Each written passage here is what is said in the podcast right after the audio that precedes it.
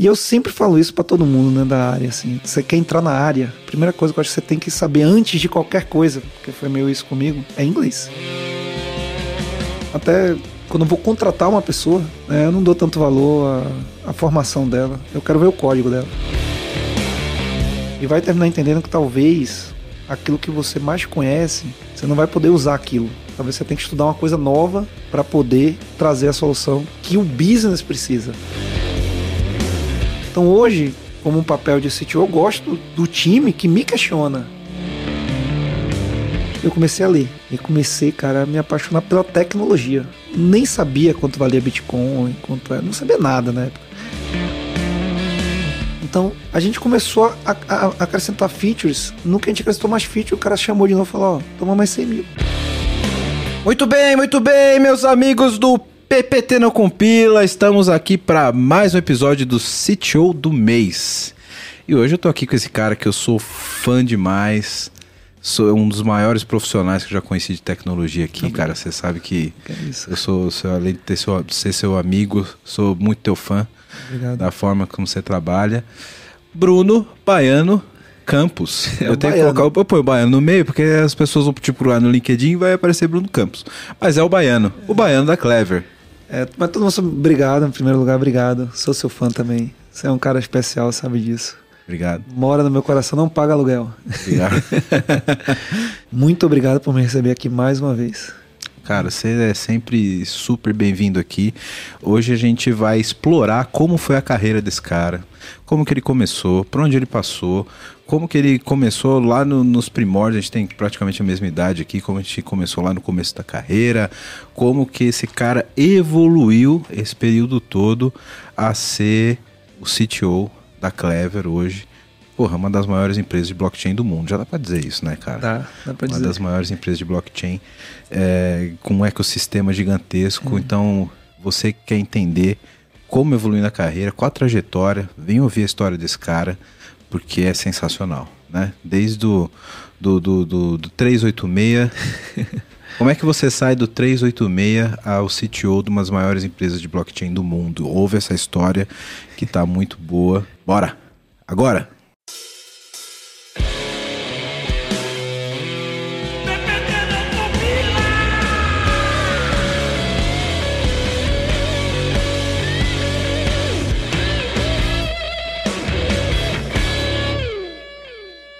Hoje estamos aqui com o baiano carioca mais paulista que eu conheço. Fala, baiano, você tá bem, cara? Tô bem, graças a Deus. É bem isso mesmo. Baiano, carioca, paulista. É, um pouquinho de cada, né? Um pouquinho de cada. Interessante porque, na verdade, eu nasci no Rio, fui criado em Salvador. E eu digo que eu me formei profissionalmente aqui em São Paulo. Então é, é então é isso mesmo. É, isso mesmo. É, carioca, baiano, paulista. Paulista. Eu acho que quem me formou profissionalmente foi São Paulo, realmente. É que a gente estava conversando, inclusive você trabalhou um tempo aqui em São Paulo também. Bom né? tempo. Um tempo né? Bom tempo. Você foi novo, então, quase... criança, pro, pro, é. pro, pra, pra Bahia? É, exato. Eu trabalhei quase 10 anos aqui em São Paulo, né? Então, mas voltando, foi, eu, fui é, eu nasci no Rio, né? Nasci na Rua das Laranjeiras, ou seja, carioca da gema mesmo, sim, da gema. Sim.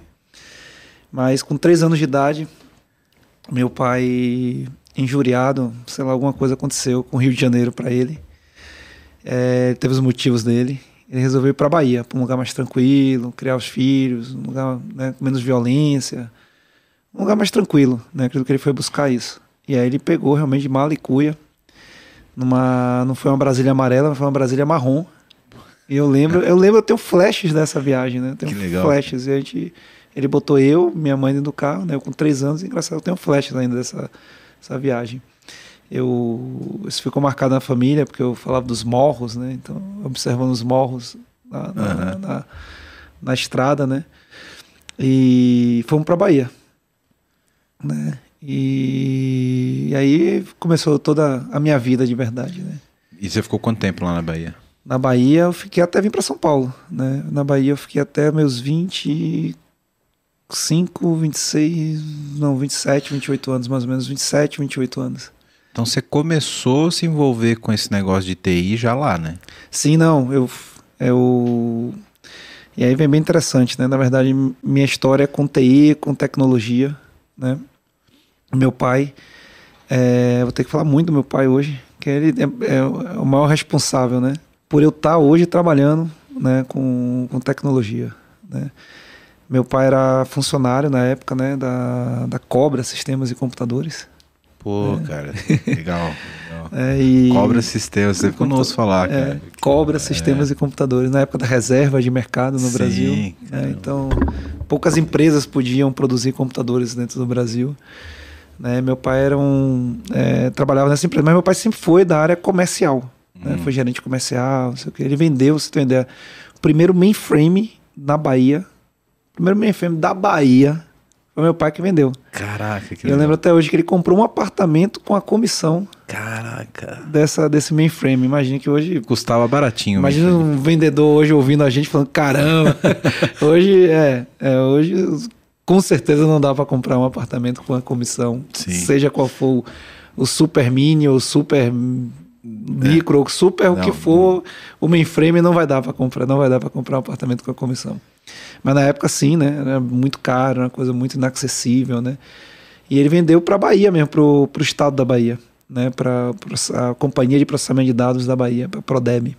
Que é tipo a Serpro aqui do, de São Paulo, né? É, tipo a Prodesp. Prodesp, né? isso. Tipo a Prodesp, é. a Serpro é federal. É, é verdade. É tipo a Prodesp aqui de São Paulo, né? Companhia de Processamento de Dados do Estado de São Paulo, que eu também já prestei serviço. Legal. e daí ele, por conta disso, né? Um belo dia, eu tinha uns 14, 15 anos no máximo. Né? Meu pai chegou em casa com um PC AT 286 ou 386. Não vou lembrar agora se era 2 ou 386. Mas um negócio muito velho. Né? Que eu nem imagino o que é isso hoje. Na época não era velho, né? É, na época era é, super novo. Top. E não tinha nem disco rígido, né? Imagina. Né? Hoje. A flop de 5 e 1 quarto. Né? Hoje esse celular aqui tem. Pô 100 vezes mais 100 poder vezes. de processamento do que aquele PCAT lá, 386 que seja, não, não tinha.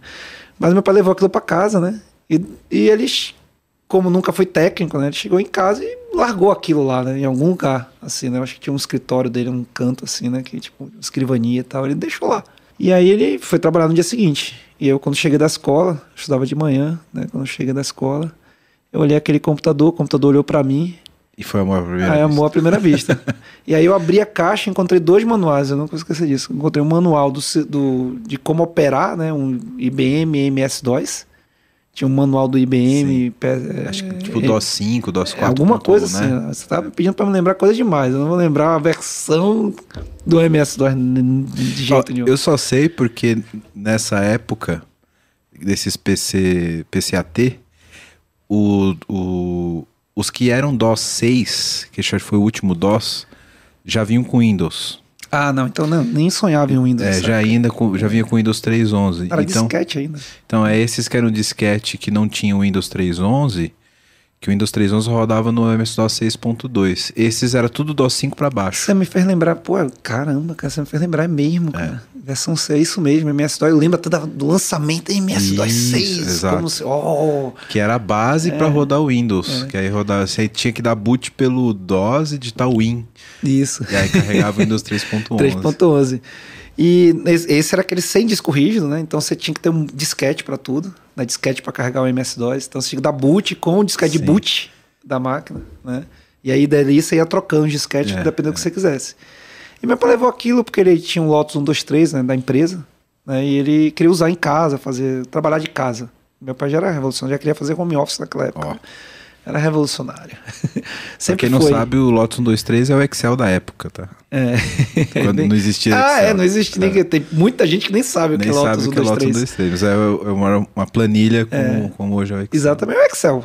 É o Excel do, do, da planilha, né? Do, do, daquele tempo. Isso. O, o Excel do, do mundo paleolítico. Isso. E ali eu liguei o computador, na verdade eu, eu peguei o manual, e aí eu. É até engraçado, né? Todo mundo que me conhece, né? O Dio chinês, né, que você conhece, ele fala, né, que eu sou bom de ler, mano, tudo eu leio, eu vou a fundo, não sei o quê, para depois eu fazer alguma coisa. Eu sempre fui assim.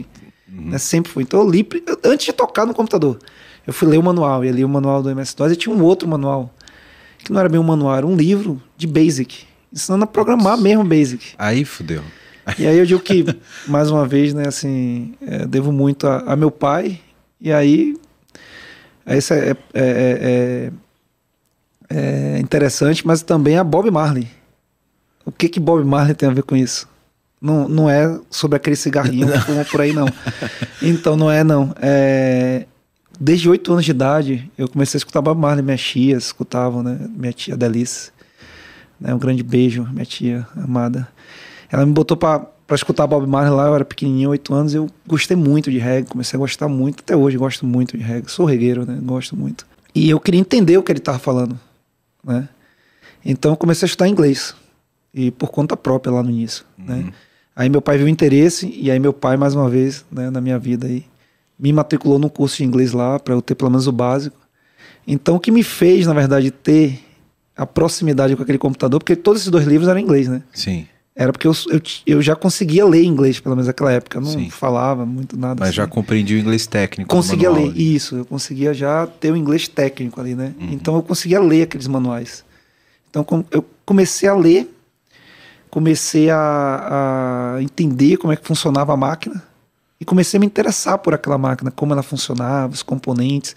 Tinha um manual da máquina mesmo, mostrando a placa-mãe, os jumpers. De hardware, época. né, cara? É verdade. De hardware. É um manual de... Porque tinha que saber os IRQs, Isso. essas coisas para configurar a máquina. Isso. Cara. E na minha curiosidade, eu sempre fui muito curioso, eu desmontei aquela máquina. Né? E aí um belo dia meu pai chegou em casa e eu tava com a, com a boca na botija.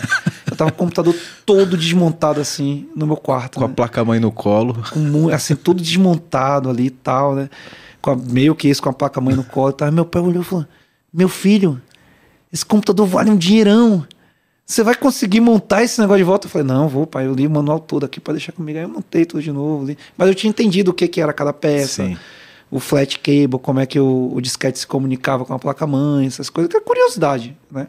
E daí também outro, outro ponto interessante foi quando eu comecei a mexer no computador mesmo, eu comecei a me interessar por Basic e fazer alguns é, menus, né? Para auxiliar meu pai, que nunca foi técnico, e nessa época também não era. Ele tinha maior dificuldade de trocar os disquetes, saber qual disquete tinha que colocar. E os comandos para dar, principalmente, ele tinha muita dificuldade. Então eu fiz um menuzinho, né, naquela época, você imagina aquele menu, né? Sim, não tinha mouse, não tinha nada. É, era... era... aquela carinha do Clipper ainda, né? Exato, carinha do Clipper. É. Exatamente aquilo. Né? Que Clipper, na verdade, é Basic. É, é uma abstração do Basic. É uma né? abstração do Basic, exatamente isso. Então eu comecei a fazer uns menuzinhos, né? Então ele, ele precisava só colocar o de boot, o de boot já vinha automaticamente, que eu fiz, né? Um script. Já carregava no altexec.bat? Exatamente, já, já carregava lá no altexec.bat, já carregava o menu ele só precisava escolher a opção dele e seguir a vida. Ele, filho, você tem talento para isso. Lá na minha empresa tem um monte de barbudo lá. Que não sabe fazer Que não sabe fazer isso, não sabe fazer isso que você tá fazendo, não. É, e um monte de barbudo lá, analista de sistema, ganha dinheiro pra caramba naquela época. Realmente, os caras. Nunca foi ruim nossa, nossa é, área. A gente não, pode, reclamar. a gente não pode é. reclamar, pelo amor de Deus. Mas naquela época era melhor ainda. Sim. Era muito raro ter um analista de é. sistemas. Então ele me pegou um belo dia e me levou lá para a empresa para eu ensinar os barbudos. É, na verdade, eu aprender com eles, né? E foi assim que eu consegui, através de um amigo dele, não sei se trabalhava lá também. Eles tinham uma meu primeiro mesmo trabalho, né? Esse cara tinha uma, uma empresa que recebia é, é, placa-mãe, né? A gente popular Moamba, né? Um monte de placa-mãe, disco rígido. Nessa época já tinha, né? Quando eu tava já né? nessa, nessa pegada aí, já tinha 16 anos. Então ele recebia um monte de coisas assim, de hardware mesmo, né? E ele revendia em Salvador, né? E aí eu fui trabalhar lá numa área chamada RMA, remessa de material avaliado. Tanto vinha coisas novas, e aí eu tinha familiaridade com o inglês, eu lia os manuais, e fazia meio que as traduções para a galera dizer assim, ó, oh, isso funciona assim, isso funciona assado. Né? Esse aqui você tem que mexer nesse jumper. Esse aqui, se você quiser multiplicar a CPU, você tem que fazer 2x ou não sei o que, naquela época tinha isso. Tinha que regular o clock no, no jumper, né? Cara? Isso, você tinha que acertar o clock da é. placa-mãe no jumper. Então, todos esses manuais vinham em inglês, né? E nem todo mundo, como é até hoje, tinha proficiência em inglês. E eu tinha. Então, meu primeiro trabalho, nunca vou esquecer era basicamente ler manual em inglês e dizer como que aquela placa, aquele hardware funcionava. E fazer a, fazer a, avaliação do material. Por isso chamava remessa de material avaliado. Pegava material tanto quebrado ou muitos assim, o pessoal não sabia usar. Chegava lá na área porque o pessoal não sabia como usar aquilo. Né? Achava que espetar, ligar, funcionou, não funcionava. Você tinha que ir lá no jumper, tem... porque estava no manual, mas ninguém sabia ler o manual Sim. em inglês. Então, como é que usa? Não usava. Né? Então, meu primeiro tempo foi esse e eu, nessa época, não ganhei dinheiro, não, ganhei, não ganhava dinheiro nenhum, porque eu trabalhava só por um vale transporte e um vale refeição por dia. Quer dizer, o vale transporte de ir voltar para casa Sim. e o vale refeição. É e... quase, um estágio, né? Ali, é, tipo aprender, um né? menor aprendiz, né? Isso. E aí eu só ganhava isso mesmo, que ali eu, eu tava aprendendo, né? Teoricamente ali eu estava aprendendo. Mas aí logo depois, é, um, um, um, período curto depois, eu comecei a trabalhar realmente com programação. Né? Aí veio o Clipper, veio o Delphi. Base né? DBase. DBase, né? E base DBase que eu já tinha familiaridade, e aí, aí foi, né? E eu sempre falo isso para todo mundo, né, da área, assim, cara, você quer você quer entrar na área, né? Primeira coisa que eu acho que você tem que saber antes de qualquer coisa, porque foi meio isso comigo, é inglês. É, não, tem como. não tem como. Até porque para pensar o que é a programação. O algoritmo você escreve em inglês. É, se você já tem proficiência em inglês, você vai ver lá, se executar tal coisa, faça isso. Você não vai ler if nem else como uma é. coisa. Se isso não é natural para o cara compreender dessa forma, né, cara? Exato. Porque quando você, quando você lê o if then else, você vai ler de maneira natural, porque você entende é. inglês. Você fala, ah, se, então, se, faça isso, se não, faça aquilo. É como se você estivesse fazendo um Portugal. É, exato. De fato, as linguagens de programação é um, é um algoritmo é, em inglês. É, é, um dialeto do inglês, inglês né? Para a máquina compreender, né? Você não precisa ser fluente você não vai falar, Exato. mas você precisa pelo menos saber o que, o que você está escrevendo ali naquele dialeto. Né, Exato. Né, é essencial. É. E, e, ter a leitura de inglês também é essencial, né? Sim. Porque quem quer entrar na área de programação vai ler e vai estudar o resto da vida. Exato. E a maioria da. A maioria não, né? 100% da documentação de, de, de, plataforma e de linguagens é tudo em inglês. É inglês. É, não tem jeito. É tudo em inglês. Né? Não tem jeito. Nosso mundo é inglês. É. Então, mas eu já, já trabalhei com muita gente, né? Pessoas de N gerações aí. Já peguei gente de gerações mais novas, tipo assim, pô, mas eu não tenho dificuldade em inglês. Eu falei, cara, para tudo, basta em inglês. Assim, depois você volta para cá, depois você volta para programação. Mas antes da programação vai estar em inglês, porque vai te ajudar muito, né? Vai te ajudar, vai, você vai ver de outra forma, né? E eu acho que tecnologia, como você falou, porque toda fonte de recurso de estudo é inglês é, também. Exato. Nem copiar código-fonte do Stack Overflow o cara consegue sem inglês. É, isso é verdade. é, porque ele tem que pelo menos saber o que, está rolando ali naquele é. tópico, até para copiar o código-fonte. Ele Exato. tem que saber. É. é. interessante que talvez hoje a coisa esteja um pouco mais facilitada, né? Como eu falei de higiene de geração, mas gerações mais novas já peguei gente que não, não, não se ligou a esse negócio de inglês. Talvez porque hoje está muito fácil, né? Você abre. Outro dia, meu filho de 7 anos mandou para mim um meme né, me sacaneando, né? Você navegou na internet usando tal browser e aí uma cara de um cara velho, cada vez mais velho, mais velho, mais velho. Eu tive que falar para ele que eu, eu, eu, comecei no Mosaic lá, né? Tipo, era o mais velho de todos, né? Sim. Ah, mas você não tem cabelo branco ainda, pai. Eu falei, é, mas ainda. É, alguma genética que me ajudou aí, né? Mas, porque eu não tenho ainda, mas eu tenho idade para ter. E, e, e no Mosaic, né? Não era como hoje, né? Hoje você abre uma página, se tiver inglês, já, o próprio Google é, já, já traduz para você, já te dá, já traz, ele vê a sua localização, a sua localidade, vê que você sua preferência é português e ele já traduz para você a página. Então talvez hoje tenha muita facilidade, né? E às vezes deixa as pessoas um pouco mais preguiçosas, não sei. Mas, é, eu, eu também acho. Se é isso, mas... A gente está conversando que eu estava pensando, cara, o pessoal da nossa idade, se você conversar a trajetória desses caras, que é mais ou menos da nossa geração, em algum momento todo mundo se envolveu um pouco com hardware. Sim. Porque naquela época você não conseguiria usar o computador de uma forma tão transparente como é hoje se você não soubesse configurar uma placa-mãe, se você não soubesse trocar um flop, por exemplo. Exatamente. Né?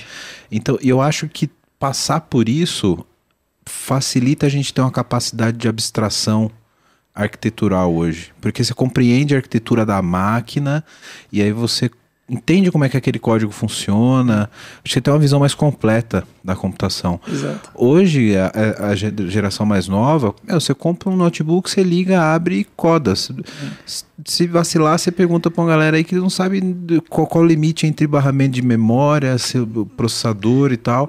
Porque tudo uma coisa só, é uma caixa mágica que você liga, abre e acabou. É, né? Falar de, por exemplo, um assunto que conversei esses dias aí com, com a turma lá, é memory leak. Tem programador hoje em dia que não tem nem ideia o que é memory é. leak. Né? Não é o caso da minha turma, não, eles são muito bons, obrigado. mas, mas eu já passei isso também, por situações que assim, o cara não tem a mínima noção do que ele está fazendo. Sim. Né? Ele aprendeu a fazer aquilo daquele jeito, meio como uma receita de bolo, e ele está repetindo. Né? E aí vai. Eu citar algumas coisas aqui bem tecnês, mas acho que hoje é o dia, né? Da hoje é o dia. Tecnês, né? Hoje é o dia. Cara, eu já peguei código, o cara fazendo new EJB, velho. Você é. já foi javeiro como eu também? Sim. Não, você é javeiro. Você não, não, já foi. Eu é, fui. Não, eu não sou. Você é. Eu não sou tão javeiro assim. Eu, eu, tive que me adaptar no mercado por causa do Java, né? É. Então, mas, pô, é perto dos caras que a gente conhece. Você, por exemplo, de Java, eu sou nada de não, Java. que é isso. Meu negócio é linguagem alternativa. Eu gosto mais de Python, Node, é. etc. Que eu curto pra caramba, você sabe disso. Sim. Mas, cara, no Java é isso. Eu já, eu já peguei situação ali do cara new EJB. E aí, pô é, não está propagando a transação. A transação não está comitando no banco. Aí quando eu vi lá New JB, eu, por que será? Que esquisito. Né? Por que será que não está propagando? Né? Tá dando um new.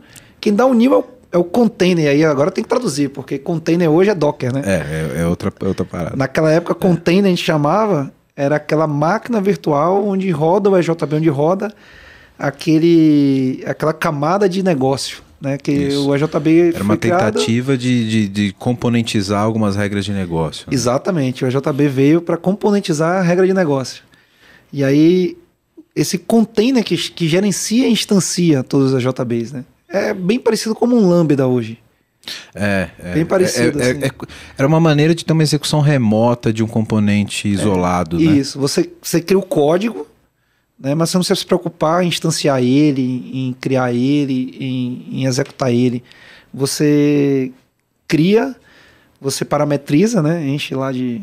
Por isso que também não sou muito fã do Java, é verboso pra caramba, enche de annotation lá. Isso, dá pra, é. você escreve para ter um, retorno de, de, de, um JSON com quatro linhas, tem que escrever um livro. Um livro, mas você tá falando de annotation, nessa época nem tinha annotation, era XML mesmo, tinha é. que fazer lá no deployment descriptor lá da parada é, e, nossa, enfim. Nossa vida já foi difícil, hein? E aí com tudo isso, o cara me põe lá um new EJB, então assim, claramente o cara não sabia o que tava fazendo.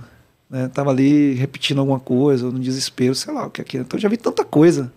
Né? E aí falando de memory leak, pô, já vi. O cara me perguntou, mas, pô, eu, eu preciso realmente me preocupar com ponteiro, mesmo programando em Java? Precisa, amigo, precisa. Cara, é. tem, tem, tem cara que não sabe o que é ponteiro, hein?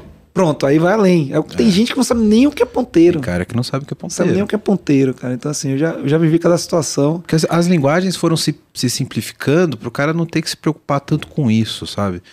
É, o cara cria memória ali constante e acabou. Ele não, não, se liga que, pô, aquela memória tem um endereço, aquela variável tem um endereço de memória e tal. E, porque, cara, a JVM ela tenta resolver isso por trás. Mas se o cara não tem essa consciência, ele pode fazer. O código dele não vai ser eficiente, né? Exato. Esse é o ponto. Mas aí eu, eu tô falando isso porque você trouxe isso aí, pô, vem trazer o cara que programou num 386, 286, com 640K para trabalhar Tipo assim, Cada você só byte tem importante, né? 640k pra ti, amigão. Se vira. Faz aí o menu, faz o que você quiser, mas em 640k. Não é mega, não é K. Tá? É tem gente hoje que nem sabe o que é isso. Que hoje é o mundo dos mega, dos tera. É, tô falando de K, de K bytes. Cada byte importável, então, né? Cada byte é importante. Alocar e desalocar é importante. Se você não desaloca, você nem consegue ir para a próxima instrução. Então, assim. É. Não, hoje o cara dá É uma um... outra visão. O cara que vem, como você falou, o cara que veio desse mundo e olha pro Java hoje, não, entende que ele está facilitando um monte de coisa, mas entende que você tem que desalocar. Você tem que instruir, pelo menos, para a máquina virtual que ele pode desalocar aquilo, que ele pode Isso, passar é. o garbage collector lá e quando passar não tem nenhuma referência em memória segurando aquele ponteiro. Né? Que está livre, ele pode limpar pode tirar pode. da memória. E aí depois fala que o Garbage Collector não funciona. Aí, ó, o Garbage Collector não funciona. É, não, tá ruim esse Garbage. Tá o Java é. tal no Garbage Collector não funciona. É, aí eu brinco. O que não tá ruim é os dedos. Aí vamos cortar uns dedos aí que ajuda. pois é. É brincadeira. Mas, mas é, é, talvez é o que você falou, essa facilidade toda que o mundo vem vindo, né? Cada vez mais low code, né? E tal. Agora a gente tá no mundo. Pô, o, o chat lá, cara, de aí do, do, do Open, do OpenAI, né? É, o OpenAI. Cara, aquilo é absurdo. Não, é, aquilo é absurdo. Todo mundo que brincou ali fala, cara. Não é possível. Não é possível, é, acabou. Tem, tem, tem um anão do outro lado respondendo. É, não é, é possível. Mas, tipo assim, algo, é, um, é uma, uma machine learning que já aprendeu tanto que já sabe programar realmente, é básico. Né? Mas ela, ela é esse cara que vai dar um nível JB. Porque se ela aprender é. o nível JB, ela vai dar. Ela Isso. vai repetir. Vai repetir. Acho que sempre vai precisar do ser humano ali mesmo para. Ainda bem para exatamente ter pra esse polir. entendimento, polir, é. ter esse entendimento. Né? Mas eu acho que aí é que vai estar o diferencial, né? Fazendo esse link do passado com o futuro. Né? O diferencial vai estar em um cara que entende que se tem algo referenciado em memória, o Garbage Collector, seja do, do Golang, seja do C++, seja do Java, seja do que for, né? Ele, se tiver a referência ali, ele não vai conseguir tirar da memória e pode vir a causar um memory leak. E se tirar, não. Ou seja, se você programar dentro dos contextos certinhos, né, vai estar tá bonitinho. Então, assim, o, o AI vai ajudar, mas ele não vai resolver tudo. É. Né? Vai precisar ainda do, da mente do cara humano ali para fazer o polimento, como você está é. falando, não tem jeito. É. E, é porque a máquina só vai repetir o que ela já sabe. Sim, exato. E, e, e, se ela aprender errado, ela vai propagar errado também. Exatamente. Fazer um link do passado é, com o futuro, né? Isso aí. isso aí. Mas é isso. Bom, você que está vendo esse podcast da hora, tá vendo um monte de problema aqui que a gente está colocando, né? E quer uma ajuda aí na sua empresa, faz o seguinte: entra no site aqui da VMBears que a gente pode te ajudar. vmbears.io nós somos uma empresa relacionada à arquitetura de soluções, a modernizações de aplicações, também atuamos no, na frente de DevOps para ajudar vocês a serem extremamente ágeis. Então, dá uma olhada no nosso site que vai estar aqui embaixo, vmbears.io, e lá você vai poder ver um pouquinho da nossa história, dos nossos profissionais. E aproveitando, se você for um profissional da área de tecnologia que está afim de trabalhar numa empresa legal, um monte de colega gente boa e tecnologia de ponta, manda um e-mail para peoplecare@vmbears.io. Aí já. Agora eu quero meu show, velho.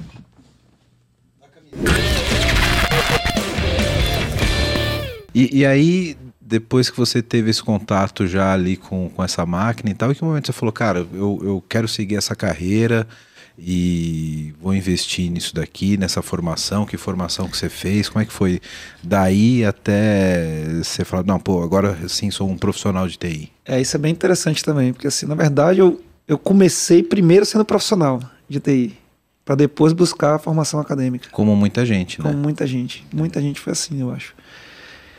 Então, quando eu, só para ter uma ideia, quando eu estava no meu segundo semestre já de ciências da computação, eu já tinha minha carteira de trabalho assinado analista de sistemas.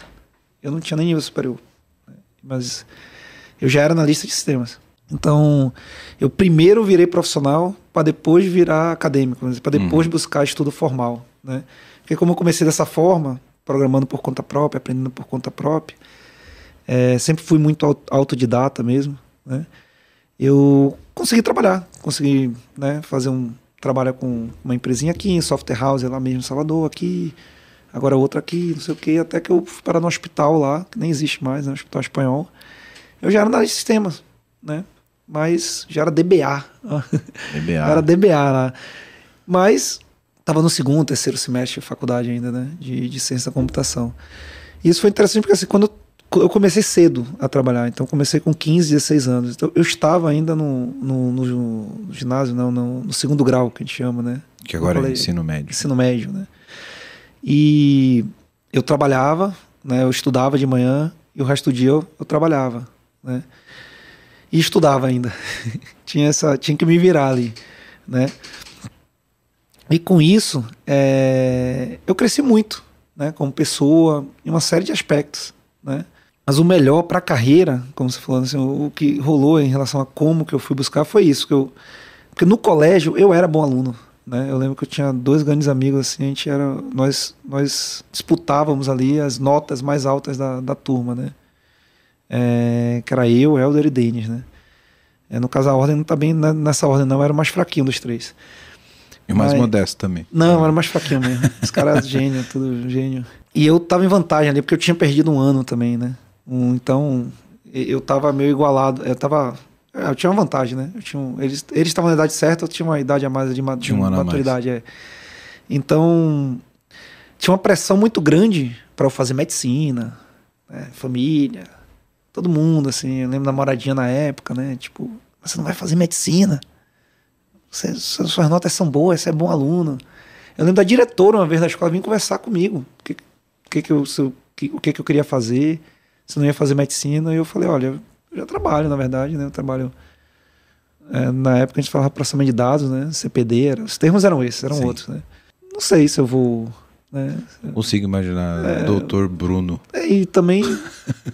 eu vou tirar exame de sangue, eu não olho a agulha entrando lá ele, porque se eu Imagina. ver sangue já fico tonto, já é o maior problema. Então, cara, não ia dar certo. Né? Eu ia ter que fazer um bom trabalho para virar médico, né? Diz que você acostuma, né? Diz que mesmo quando é, você começa de, de tanto você mexer em cadáver lá dentro da. Você da, vai se dessensibilizando, é, talvez. Né? Você, dentro da escola de medicina diz que você vai se, se é, dessensibilizando. Obrigado, é isso aí. Vai, não sou muito bom em português também, não. Mas você vai, vai, vai ficando, vai se familiarizando, né? É. Com sangue, carne, essas coisas, com abrir, não sei o que, enfim. Né? Vai, vai ficando mais normal para você. E é interessante isso, porque aí, apesar de toda essa pressão, eu fiquei um ano sem fazer nada, só trabalhando. Né? Fiz, o, fiz o vestibular, né? na época vestibular, para a Faculdade Baiana de Medicina. Eu lembro como hoje. Tipo, ah, você tipo, chegou a prestar, eu então? cheguei a prestar vestibular, mas assim, como eu não queria, né? minha mãe agora vai descobrir, né? Eu fui fazer a prova quase bêbado. Né? Não vou poder botar para meus filhos verem isso também. Enfim. Mas sim, é, eu fui para uma farra um dia antes, assim, com os amigos e tal. E tipo, cheguei, nem aí pra prova. Né? Tava nem aí, não era o que eu queria. É. Né? Então não tava nem aí. E o pior, o pior, eu fiquei na lista de espera. Puta, e quase passou ainda. Não, eu passei, na verdade, eu não fui lá me matricular. Puta que pariu. Porque eu fiquei na lista de espera, pessoas desistiram. Não, não desiste muito para medicina, mas dois, três, e era só o que eu precisava ali. E chegar, eu cheguei a ficar lá, tipo assim, só ir lá matricular.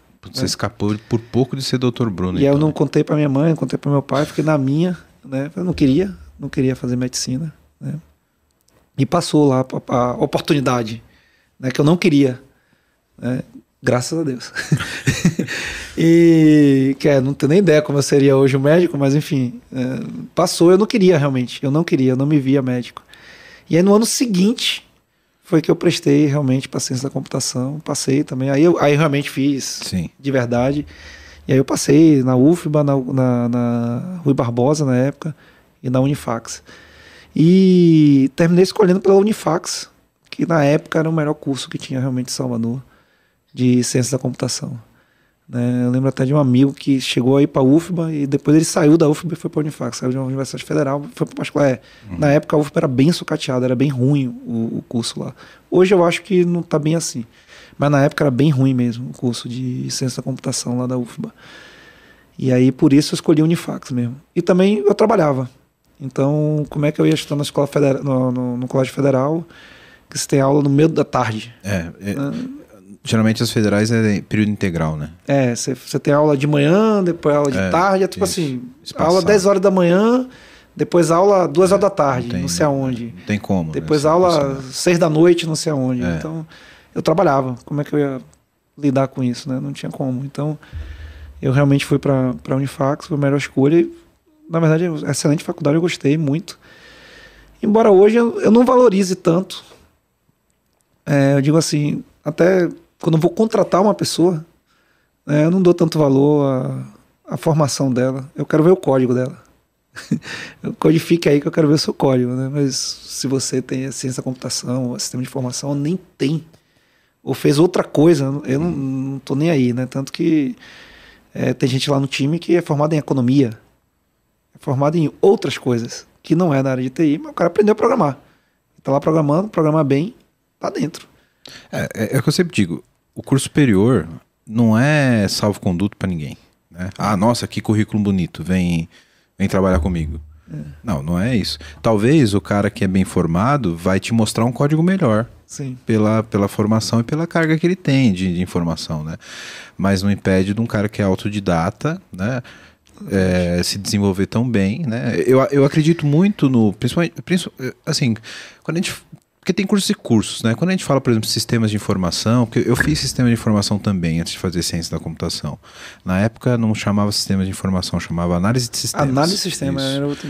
Eu fiz tecnólogo de análise de sistemas antes. E ele é bem instrumental, então você aprende linguagem e, tipo, como escrever uma regra de negócio. Basicamente isso. é isso, uma análise de sistemas, né? Agora, o curso da ciência, de ciência da computação, eu, eu acho que contribui bastante para o cara por causa de conceito. O cara vai aprender o que é computabilidade, o cara vai aprender o que é componentização. Sim. E aí isso vai ajudar o cara a fazer um código melhor. Mas, pô, se o cara não souber aplicar isso também e fazer um código bom, não, adiantou nada. porra nenhuma é. ele fazer o curso, né? Eu acho que sistema de. Oh, sistema, desculpa, é, ciência da computação, engenharia da computação também, acho que são cursos maneiros, porque assim, se o cara, como você falou, souber aproveitar, por exemplo, dá uma base ali que poucos cursos têm, que é, por exemplo, estrutura de dados. Sim. Você pede hoje para um moleque, pô, implementa para mim uma fila, né? Implementa para mim é, first in, first out, ou FIFA, uma fila, ou Sim. enfim. Não, se ele é. tiver que implementar sem usar o objeto padrão do framework, ele vai patinar. Não, é, me implementa para mim uma árvore binária. O cara não sabe nem o que é uma árvore é. binária. O cara não sabe nem o que é, né? Tipo assim. Merge sort. Implementa para mim, o cara nem sabe o que é. é. Né? Implementa para mim uma máquina de estados né? Um state machine, implementa Sim. aí para mim. O cara nem sabe o que é isso. Né? Então, assim, eu acho que o curso é bom nesse, nessa, nessa questão, mas nada impede de uma pessoa que se formou em qualquer outra coisa também saber fazer isso. Né? Tá na internet. Tá em inglês na internet. o que é um state machine, o que é uma fila, né? o, o que é uma árvore binária, assim vai. Tem exemplos de implementação, o cara pode brincar com a implementação. Se o cara for autodidata, entender aquilo, ele vai atrás. Mas acho que sim. Eu tive, por exemplo, um professor de estudo de dados, que realmente eu tiro, sempre tirei o chapéu para ele. E para mim realmente me ajudou muito, porque aquilo para mim foi o pulo do gato quando eu entendi é, estruturas de dados. Né? Quando eu entendi que você pode realmente, o que você pode fazer, o, o como aquilo vai agregar na sua técnica de programação. Né? E daí, mais uma vez, também fazendo um link técnica de programação. Não se apegue à linguagem de programação, Exatamente. se apegue à técnica. Uma vez que você tem a técnica de programação, você programa em qualquer coisa. Ah, programar em. Agora, sei lá, em cerveja. Você programa, é uma nova linguagem que a gente vai criar aqui. No, uma analogia que eu sempre no podcast. faço. faço sempre essa analogia, quem ouve podcast já me ouviu falando isso antes. Quando você escreve um código, é a mesma coisa se você é um bom autor de, de, de romance, por exemplo. Então, se você escreve bem um livro em português, se você aprender a falar espanhol, você vai escrever um bom livro em espanhol. Né? Não existe tipo, ah, só, eu, eu, faço boas histórias, mas faço só histórias em português. Não. A tua história do programador é o algoritmo. Né? Então, se você sabe, se você tem os conceitos, sabe fazer um bom algoritmo, tem a técnica de programação, não importa a linguagem que você vai escrever. A linguagem é só instrumento, né? Exato. Claro, você tem que se adaptar aos paradigmas. Você não vai usar a mesma técnica num paradigma imperativo do que você usa numa linguagem funcional, por exemplo. São vai. técnicas é. diferentes. Mas é, se você não se apegar, não, não for um programador de framework, por exemplo, você vai programar bem qualquer linguagem, né? Mas eu falei, é a técnica. Se você dominar a técnica, a sintaxe que você vai programar, ou seja, a linguagem.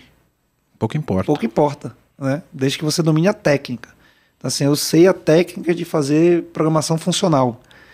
Você vai fazer programação funcional em qualquer linguagem. Não importa a linguagem. Né? Ah, é, é, é, é técnica de programação estruturada. Você vai fazer em qualquer linguagem. Técnica de programação orientada a objetos, você vai fazer, e hoje em dia tem muito mix, né? Tem Sim. plataformas que é OO com funcional. Com... O próprio Scala, né? Que é, é um pouquinho de é cada. um pouquinho de cada, né? Então, quando a gente quando a gente se apega à técnica e não se apega à plataforma, à linguagem, né? Fica mais fácil fazer até abraçar esse tipo de desafio, porque em, em algumas situações eu sempre falo que para cada para cada situação né, para cada, cada desafio, vamos dizer assim, que vai te aparecer, vai ter uma melhor forma de resolver aquilo. É, Javeiro, bastante tempo na minha vida, realmente. Pô, mas Java não é bom para tudo. Tem muita coisa, muita coisa mesmo, que seria bem melhor você não fazer em Java. Né? Muita coisa, muita coisa, né? Se a gente pega aí, é, eu vejo tanto código Java em grandes empresas hoje, no mundo afora, tanto código desse que poderia ser reduzido em termos, não Sim. só em linha de código, pra caralho. Mas como em hardware utilizado Sim. em produção, por, por, por exemplo, serverless, né? E quando você vai para serverless, é, que é muito mais simples, você não, ah, eles aceitam Java lá, aceita, mas cara, não tem nada a ver com Java aquilo ali. Tipo assim, se você botar serverless com Java, é um tiro no pé. Tipo assim, um server que poderia ser assim, ele vai ser um negócio muito, muito. mais lento. É, é se você precisa de robô, é o que eu sempre falo, se você precisa de robustez, é, é, considere, né? Mas é uma, às vezes você vê uma aplicação que subir a JVM consome mais memória do que a própria aplicação. Véio. Exatamente. Aí qual, qual, é o sentido, sabe? Então, e, e, eu acho que essa visão é que um bom, um bom profissional de TI, um bom gestor de TI, principalmente, precisa ter, de saber usar a ferramenta certa para coisa certa, né, cara? Sem paixão. Sem né? paixão. Porque, sem ego também. É, sem ego, porque tem, um, tem, um, tem uma, uma, uma parte da TI que é, é, é panfletária. Da, da, parece que o cara só olha naquela linguagem, só trabalha naquela linguagem, parece que vai resolver tudo é. daquele jeito. Bicho, não existe ferramenta certa, senão é. não existiriam tantas linguagens. Agora, vai ficar parecendo até que eu não gosto de Java, não é isso. Mas é que eu acho que não serve para tudo. Como você, como você colocou aí, né? Tipo, para subir a JVM, quando você fala de um Lambda, por exemplo, um serverless, pô, até subir a JVM, se eu fizer em Go, já executou. É, exato. Já executou. Não, qualquer linguagem interpretada muito mais simples, como Python, Node. Go nem é interpretado. Go. Eu não queria nem ir para um mas Go, por exemplo, né, que é compilado mesmo, mas já executou. Já executou, né? Executou até subir a JVM, o Go já executou, o Golang já executou lá. Só o tempo de subir a JVM. Então vai subir a JVM para daí executar código. Numa coisa que é uma função que está sendo levantada em memória. Então, assim, que você pode escrever sim, né, é, ser, é, é, serviços ou microserviços em cima disso. Né? Então, por que não? Né? Você está aberto a essa possibilidade. Como você falou, pô, eu quero fazer um admin. Cara, não vejo nada mais rápido do que o Django. Quero fazer um admin aqui, cara. É muito rápido. Django, né, cara. cara. É, é, muito rápido. É muito rápido, cara. E normalmente admin é quem vai usar no, é no back office. Você não vai fazer um admin que vai, ser, vai ter milhões de acessos por segundo. Então aqui não precisa escalar realmente. Você quer fazer rápido, entregar rápido faz em, faz em Django, faz em Python. É? Faz em Python, cara. Vai ser tá, muito mais tá rápido. Tá tudo pronto dentro tá, do Django. Tá pronto, cara. Encaixar Lego. É, né? Você, cara, mas eu gosto de Rails. Faz em Rails, então. É Isso. muito mais rápido. Muito mais rápido. Né? Muito mais. Então, assim, vai ser mais leve também. Tudo, tudo melhor. Tudo assim, uma série de questões que vai ser melhor. E se trazendo para essa questão, né? Porque da carreira, né? Eu comecei especialista, mas depois fui virei generalista, né?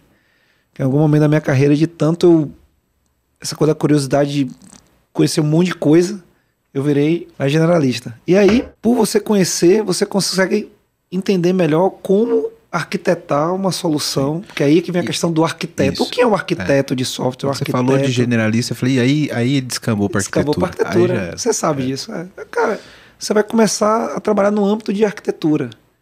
Né? Você não é mais aquele cara que só codifica em uma linguagem. Então você codifica em várias linguagens, você entende melhor. Você entende como roda, você entende melhor o runtime, o hardware, como é que ele roda, como é que ele funciona em produção, como é que ele escala, como é que ele trata com concorrência. Muita gente não pensa nisso às vezes. Faz o código, testa na sua máquina, funciona no meu notebook, funciona na minha máquina. É, é essa frase clássica, né? Clássica, né? Pô, mas funciona você usando. Quando tem 100 pessoas usando, funciona. Você pensou na concorrência, né? Você pensou como você estruturou seu código para a concorrência. Né? Se tem algum recurso que você está botando em disputa para N pessoas que chegam para executar aquele código. Né? Se tiver um recurso ali que vai gerar disputa, lock. Gargalo, locou, já era. Locou, já era, lock, já era. Né? Então, é interessante quando você vai para esse mundo mais generalista, que você começa a, a, sair dessa caixinha tão especializada, né? De só faço isso, só faço aquilo. você começa a ter essa mente mais arquitetural mesmo. E, e mais aberta, né? Num, num, num, você não panfleta mais como fã de uma linguagem ou de uma plataforma só, né? É o que eu sempre falo, o, o arquiteto é aquele cara que ele sabe muito sobre poucas coisas, mas ele sabe um pouco sobre muitas coisas. Exatamente. Generalista. Né? Então ele consegue olhar para tudo e, e ele, vai, ele pode discutir com o DBA sobre performance de banco, ele pode discutir modelagem de dados, ele pode falar com o cara da plataforma Kubernetes, ele pode discutir com o cara de rede. Ele vai navegar nesse mundo todo, né? Exato. Vai, vai para entrar fundo, talvez ele precise de um especialista junto com ele, com um problema mais crítico de rede e tal, claro. Por isso que existem os especialistas, né? Exato. né? Mas para orquestrar essa parada toda, só de um cara que saiba um pouquinho de cada, né? Exato. Para fazer engre as engrenagens girarem pro, pro, no mesmo sentido, né? Exato. E aí vem, vem essa questão de você se colocar também como um ouvinte, né? ouvir o, qual o desafio, o que, que você está resolvendo, né? Qual é a solução que você está criando? O que, que vai resolver? Não é simplesmente ser um entregador de task. Ah, tem uma task que fazer, fiz. Faz sentido o que você está fazendo? Né? Porque eu acho que minha carreira, eu acho que eu me destaquei muito nisso. Né? Você me conhece, sabe muito bem. Sou muito questionador mesmo, questiono mesmo. E com isso eu consegui muita coisa na minha carreira né? Porque o bom profissional de TI é aquele que gera valor na ponta. Se Exato. você não sabe o que é esperado daquela teste, como é que você sabe o que aquilo está gerando Exato. valor? Exato. Né? Você, ah, mas me contrataram só para fazer isso. É, mas você vai fazer um monte de coisa que sem sentido, um dia você não tem mais emprego. Ou esse emprego, se você gosta dele, tente agregar valor. Tente entender o que você está fazendo. Qual o impacto no negócio do que você está fazendo. Né? E aí, aí, aí sim eu acho que começa a linkar com o CTO. Eu acho que o CTO é exatamente isso né? É o cara que conhece tecnologia, mas ele sabe montar o Lego. Ele sabe que para que a melhor solução é essa, para que a melhor solução é essa, porque ele está linkando com o business. Tipo assim, pensando no business, a melhor solução aqui é um Django. É um Python. Vai fazer rápido, vai embora. Eu nem sonhava em ser CTO, só buscando aqui da, sim, do tic-tac, né? Nem sonhava ainda, nem imaginei que ia ser CTO, também vou contar por que, que eu virei CTO, né? Mas eu lembro de uma vez eu trabalhava, não existe mais na Borland, né? Que era, foi uma grande empresa, grande multinacional Sim. de tecnologia, né? Comprada pela CA, não foi depois? Comprada pela Microfocus, eu acho que hoje é Microfocus. Isso, né? Microfocus, verdade. Eu acho que hoje é isso. Mas isso. a Borland, pra quem não sabe, foi uma gigante, gente. Sim. Não sabe, era a mãe do Delphi. É a mãe do Delphi. É, isso. É, tipo, só não precisa falar mais nada. É. Mãe do Delphi dominou uma geração. Se você, se você tem mais de 35 anos e você alugava filme em qualquer locadora, o sistema era, era Delphi. Delphi exatamente. E, e, eu lembro que quando eu vim da Bahia para trabalhar na Borland, já foi um sonho isso, na verdade. Eu lembro disso, era um sonho. Tipo, Cê, então, fazendo timeline, você saiu da Bahia para vir para São Paulo e trabalhar na Borland depois de passar na Porto Seguro. Eu cheguei a trabalhar na. Ah, tá. Na, é, na verdade, não. Eu fiz uma. Eu, desculpa, eu prestei serviço na Porto e fui trabalhar na Borland. Foi isso porque Entendi. teve uma proposta de trabalho lá, para Prodesp, e eu fui trabalhar lá. E você trabalhou na Porto ainda na Bahia? Ainda da Bahia, prestando serviço. Entendi. Na época eu trabalhava para uma. Chama, é uma OCIP que chama. Era da IBM, na verdade. Eu trabalhava para a IBM. Né? Só que a IBM lá, em vez de ser IBM, eles tinham uma OCIP é uma espécie de empresa que você entra com uma parceria público-privada. Né? Então tem participação do governo, tem. É, eles montaram uma fábrica de software lá em Salvador. CMMI nível 5, lembra disso? Lembro, nossa. fábrica de software, CMMI nível 5, que eles montaram lá e tal. E, e eu comecei a me destacar e virei líder de uma frente lá e tal. E um belo dia eu vim parar aqui em São Paulo prestando serviço para Porto né, para Porto Seguro. Eu lembro como hoje. Resolvi uma bucha lá de é, Hibernate. Nossa. O, ORM. É. O pessoal tava meio é, confuso, na verdade. Tinha muita confusão em como, como usar, né, como mapear da maneira correta, contexto de transação, é, e o mapeamento mesmo correto, Sim. né? Fazer o depara certinho, né? é, quando lazy load, quando eager load, enfim, tinha muita confusão e eu lembro que eu vim, sempre foi a minha praia, né? Tunar, otimizar, troubleshooting. Eu sou o cara do troubleshooting, sempre fui até hoje. ele vai no, testando coisinha por coisinha. Sempre fui, o cara do troubleshooting. Troubleshooting chama baiano, baiano. Então, eu ali já comecei, né? E aí o pessoal gostou e tal. Só que às vezes o convite, né, ver essa proposta da Borne, na época eu, eu, era um sonho, né? É como hoje, sei lá, trabalhar na maior empresa de tech do mundo, mas na época era, era isso. É, né? é. Era, era Borland. Aí eu fui pra Borland. Era Borland ou Microsoft nessa época, né? É, era, era mais ou menos isso. Era, é, tinha o Sun. time do. Tinha Sun, Sun Microsystems. É, Borland Sun, eu diria. Isso. Sun, de, Microsoft. Né? É, Microsoft, porque tinha uma rivalidade nessa época de Delphi e Visual Basic, lembra? É, mas eu acho que. Mas a Borland era muito mais profissional do que Visual Basic é, naquela época, sim. né? Sim. Mas eu acho que depois veio a Sun comendo por fora e, e passou muito em Legos a, a Borland, né? E aí ficou depois Sun e Microsoft. Isso, é. Né? Mas a Borland já disputou realmente esse lugar que você está colocando, é isso mesmo. E nessa época, né, o sonho. E aí eu lembro como hoje, eu era especialista Java, né? Era o cara especialista Java. E aí um belo dia o meu diretor, né, o Thiago Mineirinho, gente boa caramba, muito bom, me ajudou muito também na minha carreira. Ele me chamou numa reunião, Baiano, você, você fala inglês, né? Eu falei, ah, eu me viro, né? Não, pra que uma reunião? E eu entrei numa sala de reunião, não sabia nem o que estava acontecendo. Né? E aí, quando eu entendi, do outro lado da linha tava a NASA, cara. Que a Bola tinha vendido um projeto pra NASA, NASA mesmo, NASA. Uhum. A NASA, que manda foguetes, NASA mesmo, Sim. americana. Né? E, e precisava montar lá um, uma solução. Né? E quando o cara foi falando, tinha um monte de integração com Word, Excel, tudo Microsoft. Putz. Aí eu falei, caramba, fazer em Java isso? O Java integrado época, com Word. É, só que na, hoje em dia é fácil fazer isso. Hoje em dia o cara que está escutando fala, ah, mas é fácil. Não, hoje. Naquela época, se eu não me engano, só tinha uma lib, uma lib, né? Uma biblioteca mesmo, uma chamada de API na época, né? API, que era, se não me engano, era POI. POI. Se eu não me engano, era esse o nome. Se minha memória não tinha falha, eu acho que é isso. E, cara, só que era horrível. E era bugada pra caramba. Não funcionava. Né? E aí eu virei e falei, cara, acho que o melhor de sair é fazer isso aí em .NET. Aí o cara lá do outro lado da linha falou assim, pô, mas em .NET? Você não é especialista Java? Por isso que eu tô falando. Sou especialista Java. Por isso que eu tô falando em Java, que Java não vai funcionar. Não vai funcionar isso aí, cara. É melhor fazer em .NET. Então você falou, cara, você não, você não pode defender uma bandeira por defender. Assim, ah, tem que ser Java, Java. Não é melhor para tudo. Você pode estar tá comprando uma briga, uma puta. Imagina, se você bate no peito e fala, eu faço em Java, dor de cabeça que você arrumar. Não, mas foi Nossa. em .NET. Né? Eu lembro que o, o, um colega lá, o Cássio, também, que trabalhou pra caramba nesse projeto, deu tudo certo. E assim, uma coisa que eles tinham previsto para fazer em meses, né? A gente em .NET lá, a gente fez rapidinho. Porque em .NET, realmente, com Microsoft, é, é, era só spreadsheet, new, já foi. Parece meio óbvio, né? Porque Microsoft, Word, Excel qual, qual linguagem nativa desses caras que provavelmente tem as melhores bibliotecas para ler o formato proprietário dessa própria empresa?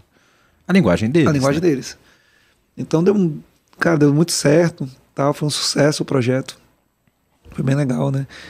E, e é pra dizer isso, né? Tipo assim, cara, não, realmente você falou, não, não se apegue, né? Não se apegue a, a, a até ter ego disso, né? Não, é porque eu estudei Java, então Java. Não, tem, não tem esse ego. Né? Eu, eu falo que teve um momento na minha vida que eu tive que me despir de ego. Né? Muitos colegas até que me ajudaram muito nesse processo. E gestores, né? Que eu tive bons gestores. E que me ajudaram nesse processo, né? De. que não é fácil.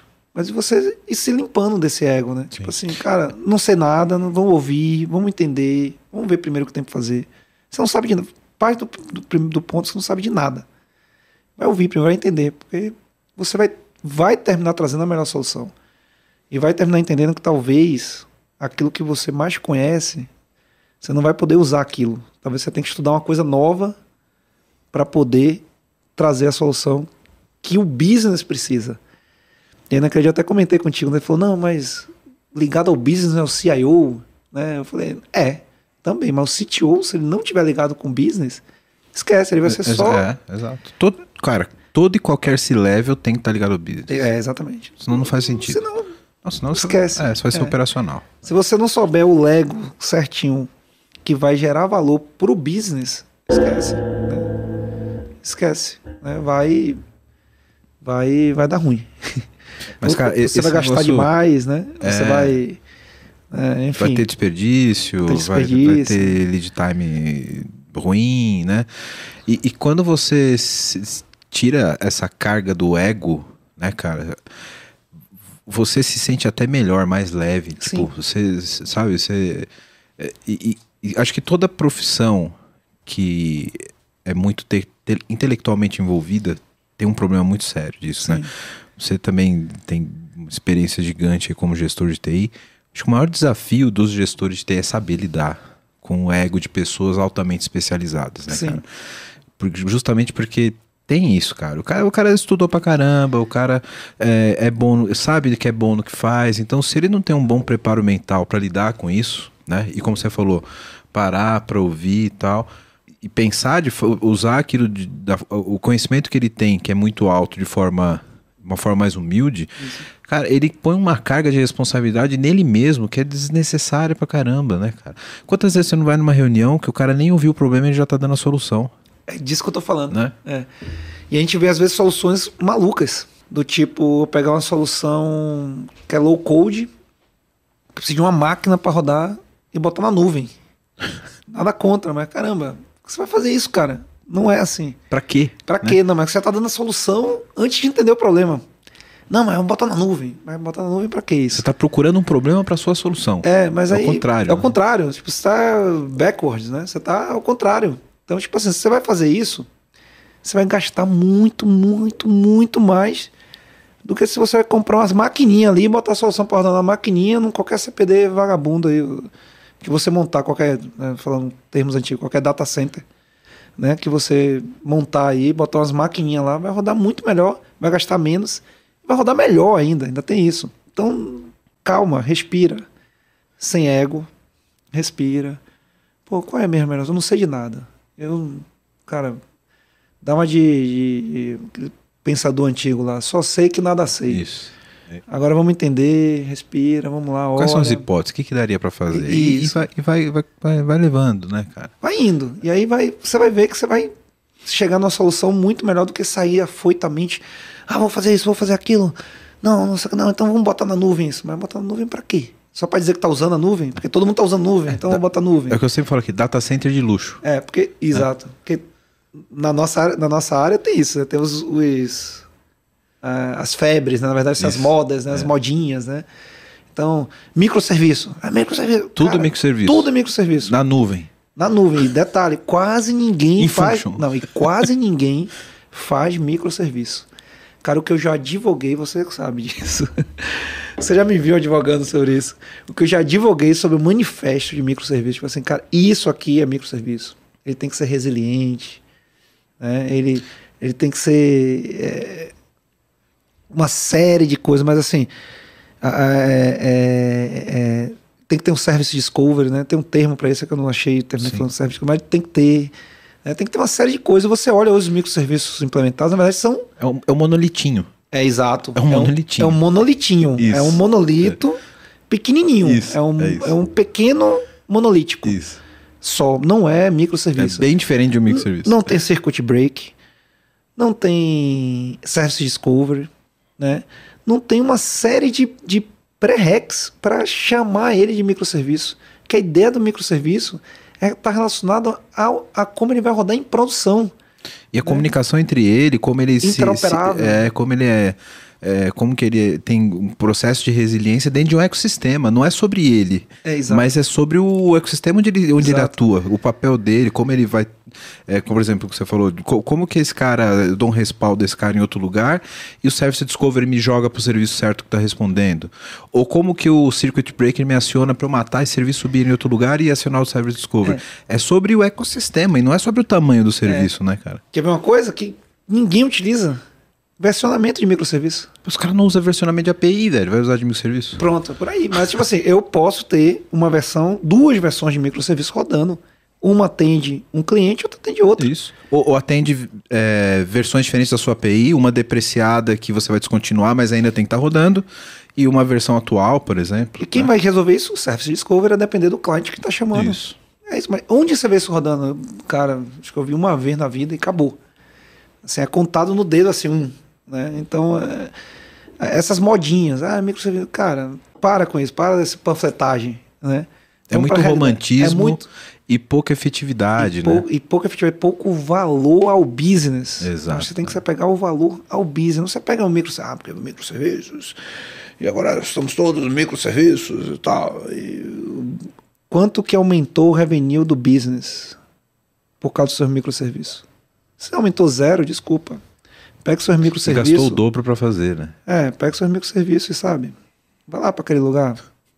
Porque assim, se não melhorou o revenue lá, se não melhorou nada do business. Nenhum indicador, né? Porra. Esquece, cara. Você tá trabalhando à toa, você, desculpa.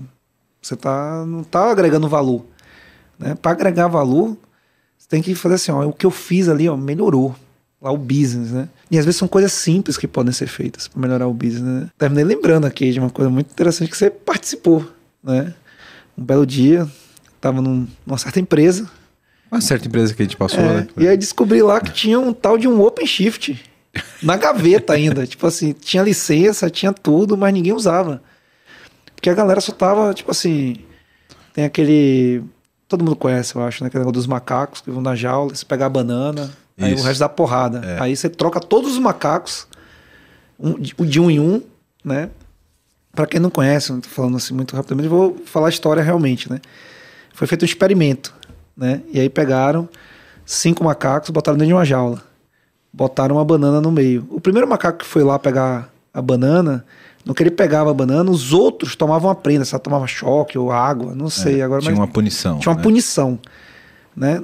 Segunda vez que foi lá, o outro macaco falou: Ah, vou pegar a banana, tô com fome, né? Vou lá pegar a banana. Aí punição, não em quem foi lá, nos outros, Sim. né? Que não foi na banana. Um belo momento, na hora que botou a banana, o primeiro que tentou ir, os outros macacos pegaram o macaco que foi. Sentou de porrada. Sentou de porrada, falando: Não vai lá, não, que senão a gente vai se dar mal aqui, cara. E aí, o experimento faz o seguinte: vai trocando esses macacos, né? À medida do tempo, até que nessa jaula tem cinco macacos totalmente novos eles continuam com o comportamento. Quando um tenta pegar a banana, os outros pegam, o cara senta na porrada. Mas nunca ninguém tomou choque. Nunca ninguém tomou a punição, nunca é. ninguém tomou choque, tomou o jato d'água, ninguém, nunca, nunca ninguém foi punido.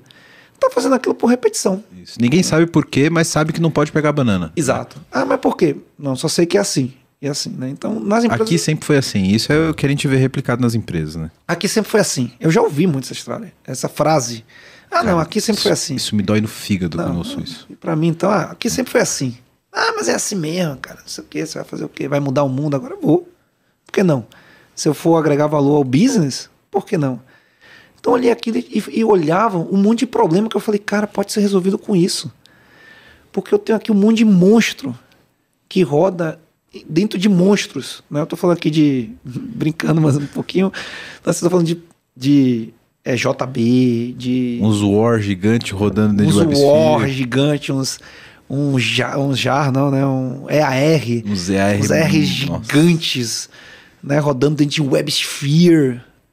Cara, só para levantar o WebSphere dá preguiça, cara. Aí topa um WebSphere de, dessa, cai todas as aplicações estão rodando lá. Não, aí cai tudo aí.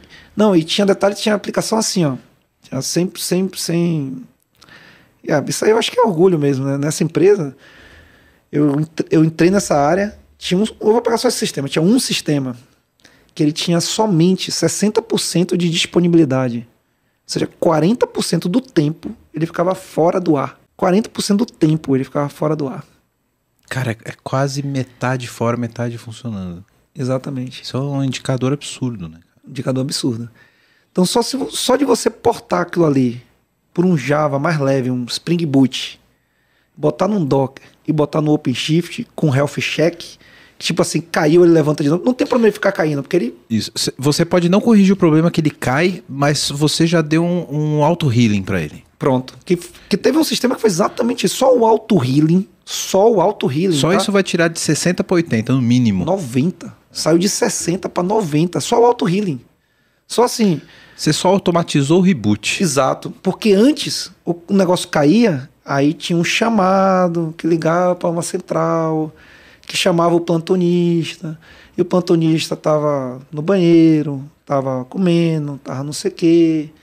E aí ele ia... E a aplicação travada. Não, parado. E a empresa perdendo dinheiro. E tudo parado lá. Né? E a aplicação pode cair qualquer hora. E aí o cara, aí o cara conectava. E aí, às vezes, coisas que eu descobri também. Às vezes o cara demorava para ele bilhetar ainda. Putz, não, porque é. eu não vou conectar para ganhar 30 minutos. Né? Então, no mínimo uma hora, né? É, aí são os problemas de gestor de TI. Isso, é, é, mas eu, eu, dá, uma outra, dá uma outra pauta boa. Enorme isso aí, que é comportamental. É a é. questão dos soft skills. Mas que é muito importante soft Sim. skill. Né?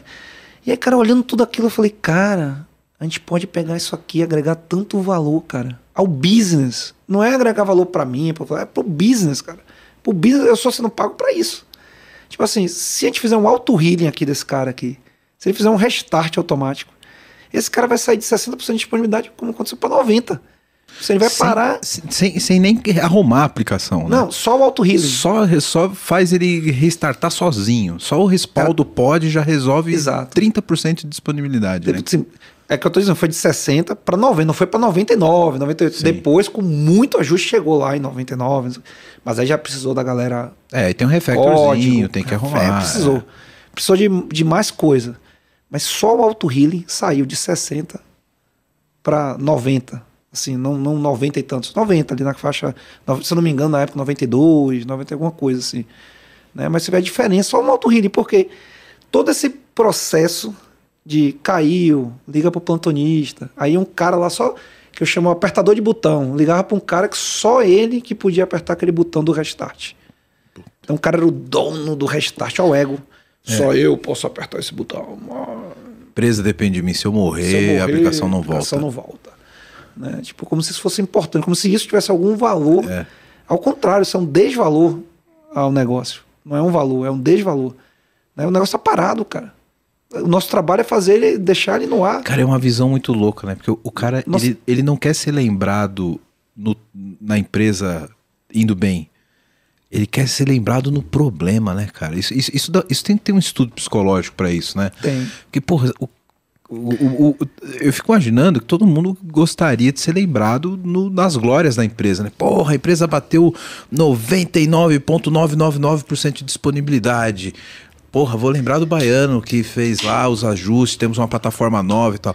Pô, o cara quer ser lembrado quando tá tudo parado, velho. Não, não que fui eu, né? Lógico, você sabe. Não, é um exemplo, um Foi exemplo. um time, né? mas assim. Eu digo comportamental, para ilustrar o comportamental, é, que, porra, é muito sim. mais legal você ser lembrado das coisas que, que são boas do que ter ego, porque só você consegue resolver um problema quando a empresa tá na merda. Exato. Caralho, né, meu? É.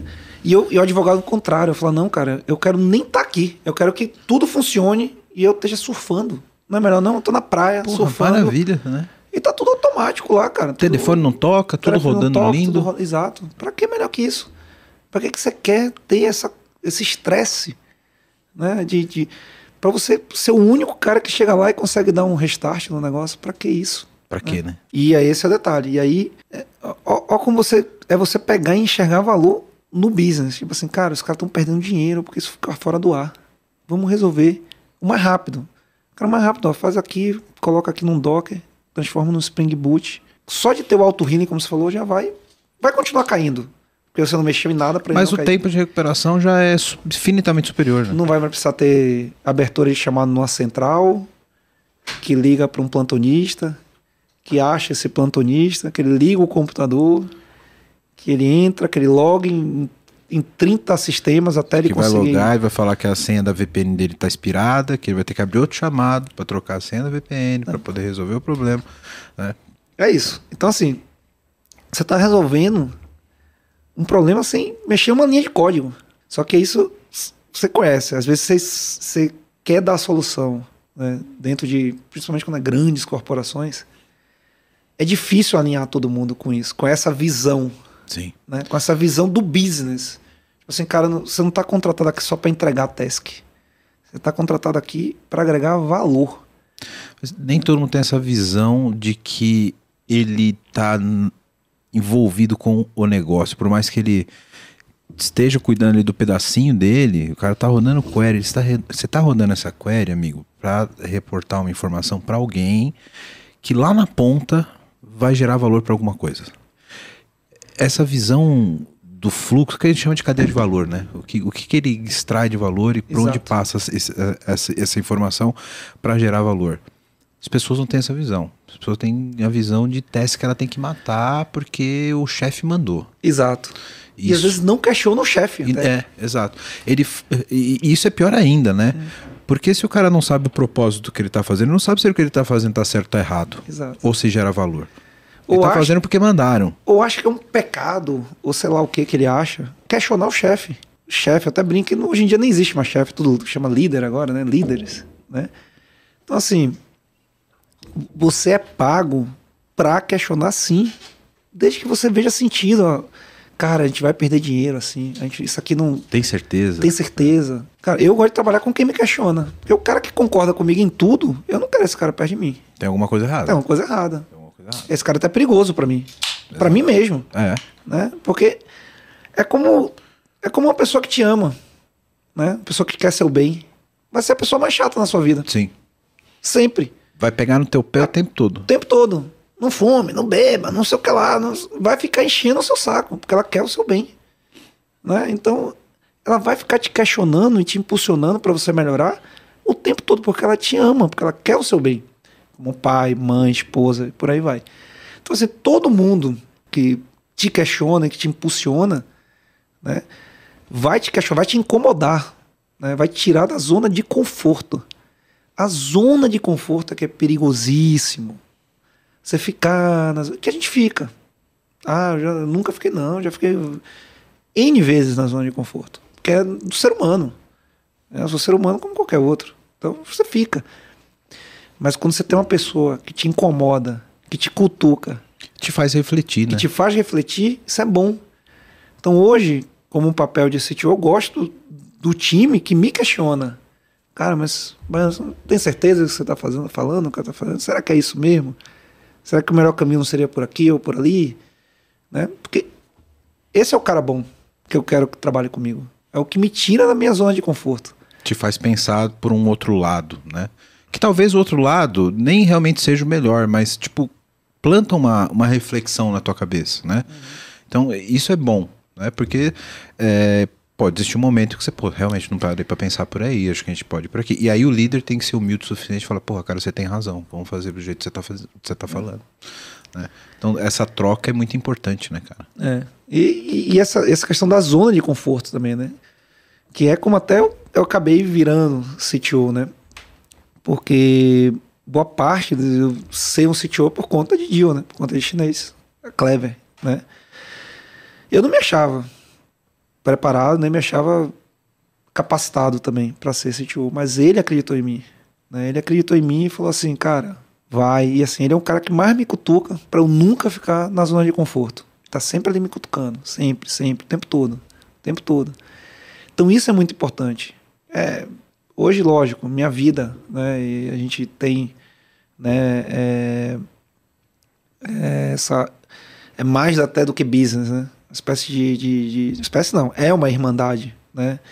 É, não falando de Dio, então, principalmente é um irmão para mim, é um irmão realmente para mim, né?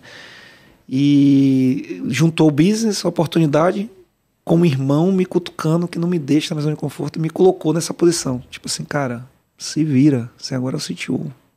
É Dá seus contigo. pulos, bora. Não, e ele só me cobra. Cara, e aí? Resolveu aquilo lá e a parada ali, e ali, aquilo outro. E aí, cara, você não tá, tá legal como CTO, não, cara. E aí, vamos lá. Então, assim, mas isso é importante. Te empurra pra frente. Me empurra pra frente. Imagine você ter um cara, não, Tá tapinha maravilha, nas tudo costas, lindo. tá tudo lindo, tá tudo bem, tá tudo ótimo. Não, não tá, cara. Não tá, porque você tem que melhorar, você tem que querer mais. né? Você tem que ter essa gana. E aí você vai evoluindo. Então essa zona de conforto é muito É ruim. É, é ruim, é muito perigosa, eu ia falar isso, é muito perigosa. Você- principalmente quando você acha que já sabe o suficiente e que você não precisa evoluir. Isso é, isso é perigosíssimo. Aí a questão que eu Ainda falei mais do na ego. nossa área, né? É, porque aí quando você consegue se despir do ego, né? E aí você olha e fala, cara, não, não sei de tudo. Tem uns moleques novos aí estudando pra caramba e, cara, vão me engolir. Eu tenho que correr atrás também. Agora eu acho, a gente falando disso, que o meu principal diferencial é soft skill, não é hardware. Apesar que muita gente fala, não, mas você conhece muito, não sei o quê. Não acho. Mas eu acho que É. a gente se destaca quando tem um pouco dos dois, né?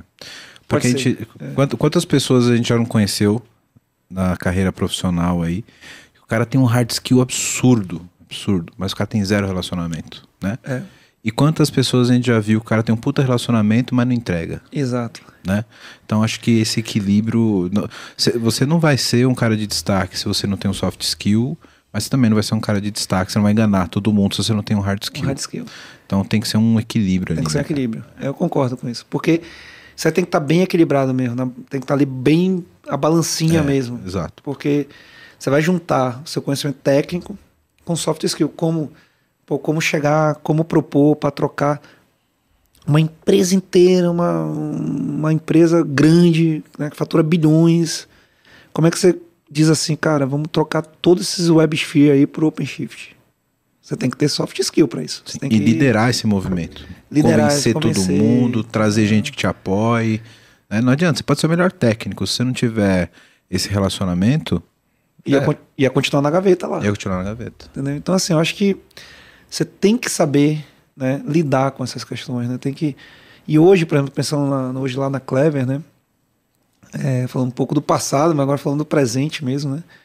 É o que a gente, eu, por exemplo, é o que eu mais valorizo termino valorizando é o soft skill. Porque eu costumo dizer que o, o a parte hard você consegue ensinar.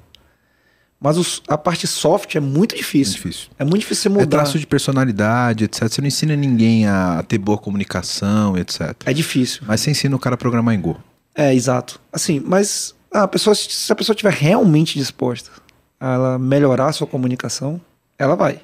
E eu tenho provas vivas sobre isso. Sim. Vai. Mas até estar disposto a mudar é um soft skill. Pronto, é, é. isso aí. Você foi no ponto chave.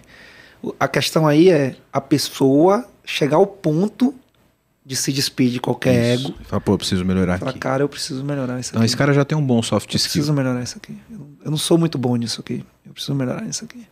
Pô, isso aqui eu nem enxergava. O meu amigo aqui que me mostrou que eu tenho essa deficiência aqui. Não tem problema ter deficiência. Porque também a gente foi muito ensinado de que pedir ajuda é ruim, de que assumir fraquezas é assumir ruim, um erro. assumir um erro é ruim. E foi aí que eu fui aprendendo, e foi aí que eu fui me destacando, inclusive, assumindo erros. E quem fez aquela merda ali? Não, fui eu. Eu tentei fazer isso aqui, deu errado, aconteceu isso aí. Ah, não, você sabe consertar? Não, vou consertar, beleza. Sim. Mas, pô, o cara olha e fala, não, mas ele tá tentando, ele tá. É, ele não tá parado Tentei ali. fazer isso, aconteceu isso, é. faz tudo certo. Tudo, né? Ninguém vai morrer por causa disso. Ninguém vai morrer por causa disso. Você, você não errou de propósito. É. Você não foi ali e falou, ah, eu vou dar hoje um prejuízo à empresa. É. Não, ninguém. ninguém acorda pensando em fazer isso. Exato. Né? Você erra tentando acertar. Eu acho que não tem problema nenhum nisso. E, e aí é que entra esse soft skill. Que é a hora que você começa a ter esse comportamental, principalmente pensando o link no, no business, né? Pô, como é que eu agrego valor ao business da Clever? Como é que eu aumento o revenue? Né? Como é que eu faço isso com tecnologia, usando tecnologia? E aí você precisa ter o hard skill para aplicar em cima disso. Né? Mas sem o soft. Sem o soft, não você vai. não vai saber ah, nem, nem onde aplicar. Exato. É. E não vai conseguir liderar é, pessoas, grupos de pessoas, várias pessoas. De né? perfis diferentes, no caso de vocês, de lugar diferentes do mundo. Né? Exato. Né? Com personalidades diferentes, culturas diferentes. Exato. Né? Pensa assim, pô, se o da Clever legal, cara, mas a, a, a, equipe de tecnologia da Clever eu não conheço inteira. É muita gente. É muita gente. Hoje, graças a Deus, mas é muita gente. Eu não conheço todo mundo, eu conheço todo mundo, tô mentindo. Não conheço. Mas você tem que conseguir liderar pelo menos os líderes. Isso é a referência. Né? Isso é a referência. Né? De, porra, isso aqui não, vou procurar lá o baiano, ele vai me ajudar nisso. Isso aqui, vou procurar o baiano lá. E tem essa dificuldade do soft skill. Assim, as pessoas às vezes têm essa dificuldade de pedir ajuda, de buscar ajuda. Às vezes o cara fica quebrando a cabeça para resolver um problema. Dois dias que ele poderia perguntar para alguém e o cara fala, pô, vai por ali. E o cara ganhava dois dias de produtividade. Exato. Mas o cara, o cara não pede ajuda por ego. Ego. Aí, exatamente, é o que veio é. na minha cabeça. Ego. Aí o cara fica vestido do ego dele. Tipo assim, não, porque eu vou resolver. Eu. Não, eu. Mais, mais dois testes aqui eu, eu, eu, eu, resolvo. Cara, pergunta o coleguinha do lado. Pergunta, o, pergunta, pergunta pra mim, pergunta qualquer pessoa. Pergunte, fale, se comunique. Na pior das hipóteses, vai ter mais alguém te ajudando a pensar. Talvez o cara também não tenha resposta, mas é duas pessoas pensando. Exato, exato. Né? Ou talvez você está tentando resolver um problema que nem precisa resolver, que acontece muito isso. É. Né? Às vezes as pessoas estão resolvendo problemas que nem foram demandados. Né? É muito interessante isso, que quando eu não participava do C-Level, né, eu tinha uma visão realmente um tanto diferente do que acontecia lá. Né? E como é que as coisas chegavam embaixo. Né? Mas hoje eu enxergo que, cara, às vezes o cara toma uma pressão que, por exemplo, ninguém passou para eles aquela pressão. Pressão por data, por exemplo. Pô, tem algo para fazer. Não, mas alguém inventou, um gerente lá, sei lá quem. No meio sei. do caminho meio do... A, a, a, pressão surgiu, né? No meio do caminho veio alguém de marketing, alguém de não sei aonde, e criou uma data. E passaram uma data. E aí começa a ficar tudo de trás para frente. Em vez, de, em vez de você ter que resolver um problema e você estimar a data, diz assim, ó, eu só consigo entregar é, essa lata de cerveja em 10 dias. Não, ó, entrega essa lata de cerveja em dois dias. Aí te entregam meia lata e amassada. Aí você fala, cara, mas como assim? Eu, eu queria uma lata inteira em 10 dias. É. Você não precisa me entregar metade da lata amassada e sem pintura em dois. É. Né? Então, assim, começa a ficar tudo de trás pra frente. é, exato. É, começa a ficar. Você Porque tem você a... tem um problema, você tem um produto. Beleza, esse produto leva um tempo. Aí alguém põe uma data no meio do caminho e tenta enfiar aquele produto dentro daquele, daquele prazo. Cara, é óbvio que vai faltar alguma é. coisa, né? Vai... É porque vem aquelas nuances malucas do ser humano, tipo alguém quer ficar lá bem na fita, e aí criou é. essa data, aí botou essa pressão, aí acha que tem que ser assim, mas, cara, não é assim. E aí cria uma pressão em cima de um time, de pessoas, que aquela pessoa nem deveria existir. Estressa o time, estressa as pessoas, e aquilo nem deveria existir. Né? Porque eles deveriam, eles, dizer, ó, só dá para fazer isso em tanto tempo. Se você confia no teu time, porque é assim. Você vai ter, vai ter que confiar no tempo que os caras estão dizendo que, é que assim. entregar, né? Tem que ser assim. Vamos construir uma casa. Você vai virar pro pedreiro lá e falar, cara, eu quero a casa em uma semana. Isso, é. O cara fala, beleza. Quem tá enganando quem aí? É. é. a casa não vai aparecer em uma semana, beleza? Tá, tá os dois se enganando, né? E é isso que acontece na TI. Ou se aparecer a casa, eu não vou ter coragem de morar dentro. Exato. exato. Provavelmente vai cair. Então, assim, cara, é isso mesmo? Tipo assim, é o contrário, cara. É, ó, para fazer isso, a gente precisa de tanto tempo. Aí o business, cara, o business a gente encaixa, a gente vê, a gente. Porque tem essa conversa, né? Quero falar com você agora que ainda não conhece a Clever. Clever é uma empresa que já tem mais de 3 milhões de usuários em 30 países com 30 idiomas diferentes, que tem trazido soluções em blockchain, criptomoedas e ativos digitais. O objetivo da Clever é te dar liberdade financeira para operar nesse mercado de cripto. Então, se você acredita nisso, se você acredita nessa liberdade, você já pensa como a Clever, vai conhecer os caras, é clever.io. Estão contratando também pessoal para trabalhar com cripto, com blockchain. Então, se você tem interesse, se você tem conhecimento nessa área, procura a Clever. Se você gosta de criptomoedas, se você opera no mercado, você precisa conhecer a Clever, precisa conhecer as soluções da Clever. Então, o endereço está aqui embaixo no vídeo. Para quem não está no YouTube, é clever.io. Vai lá, vai conhecer que realmente é um mercado sensacional.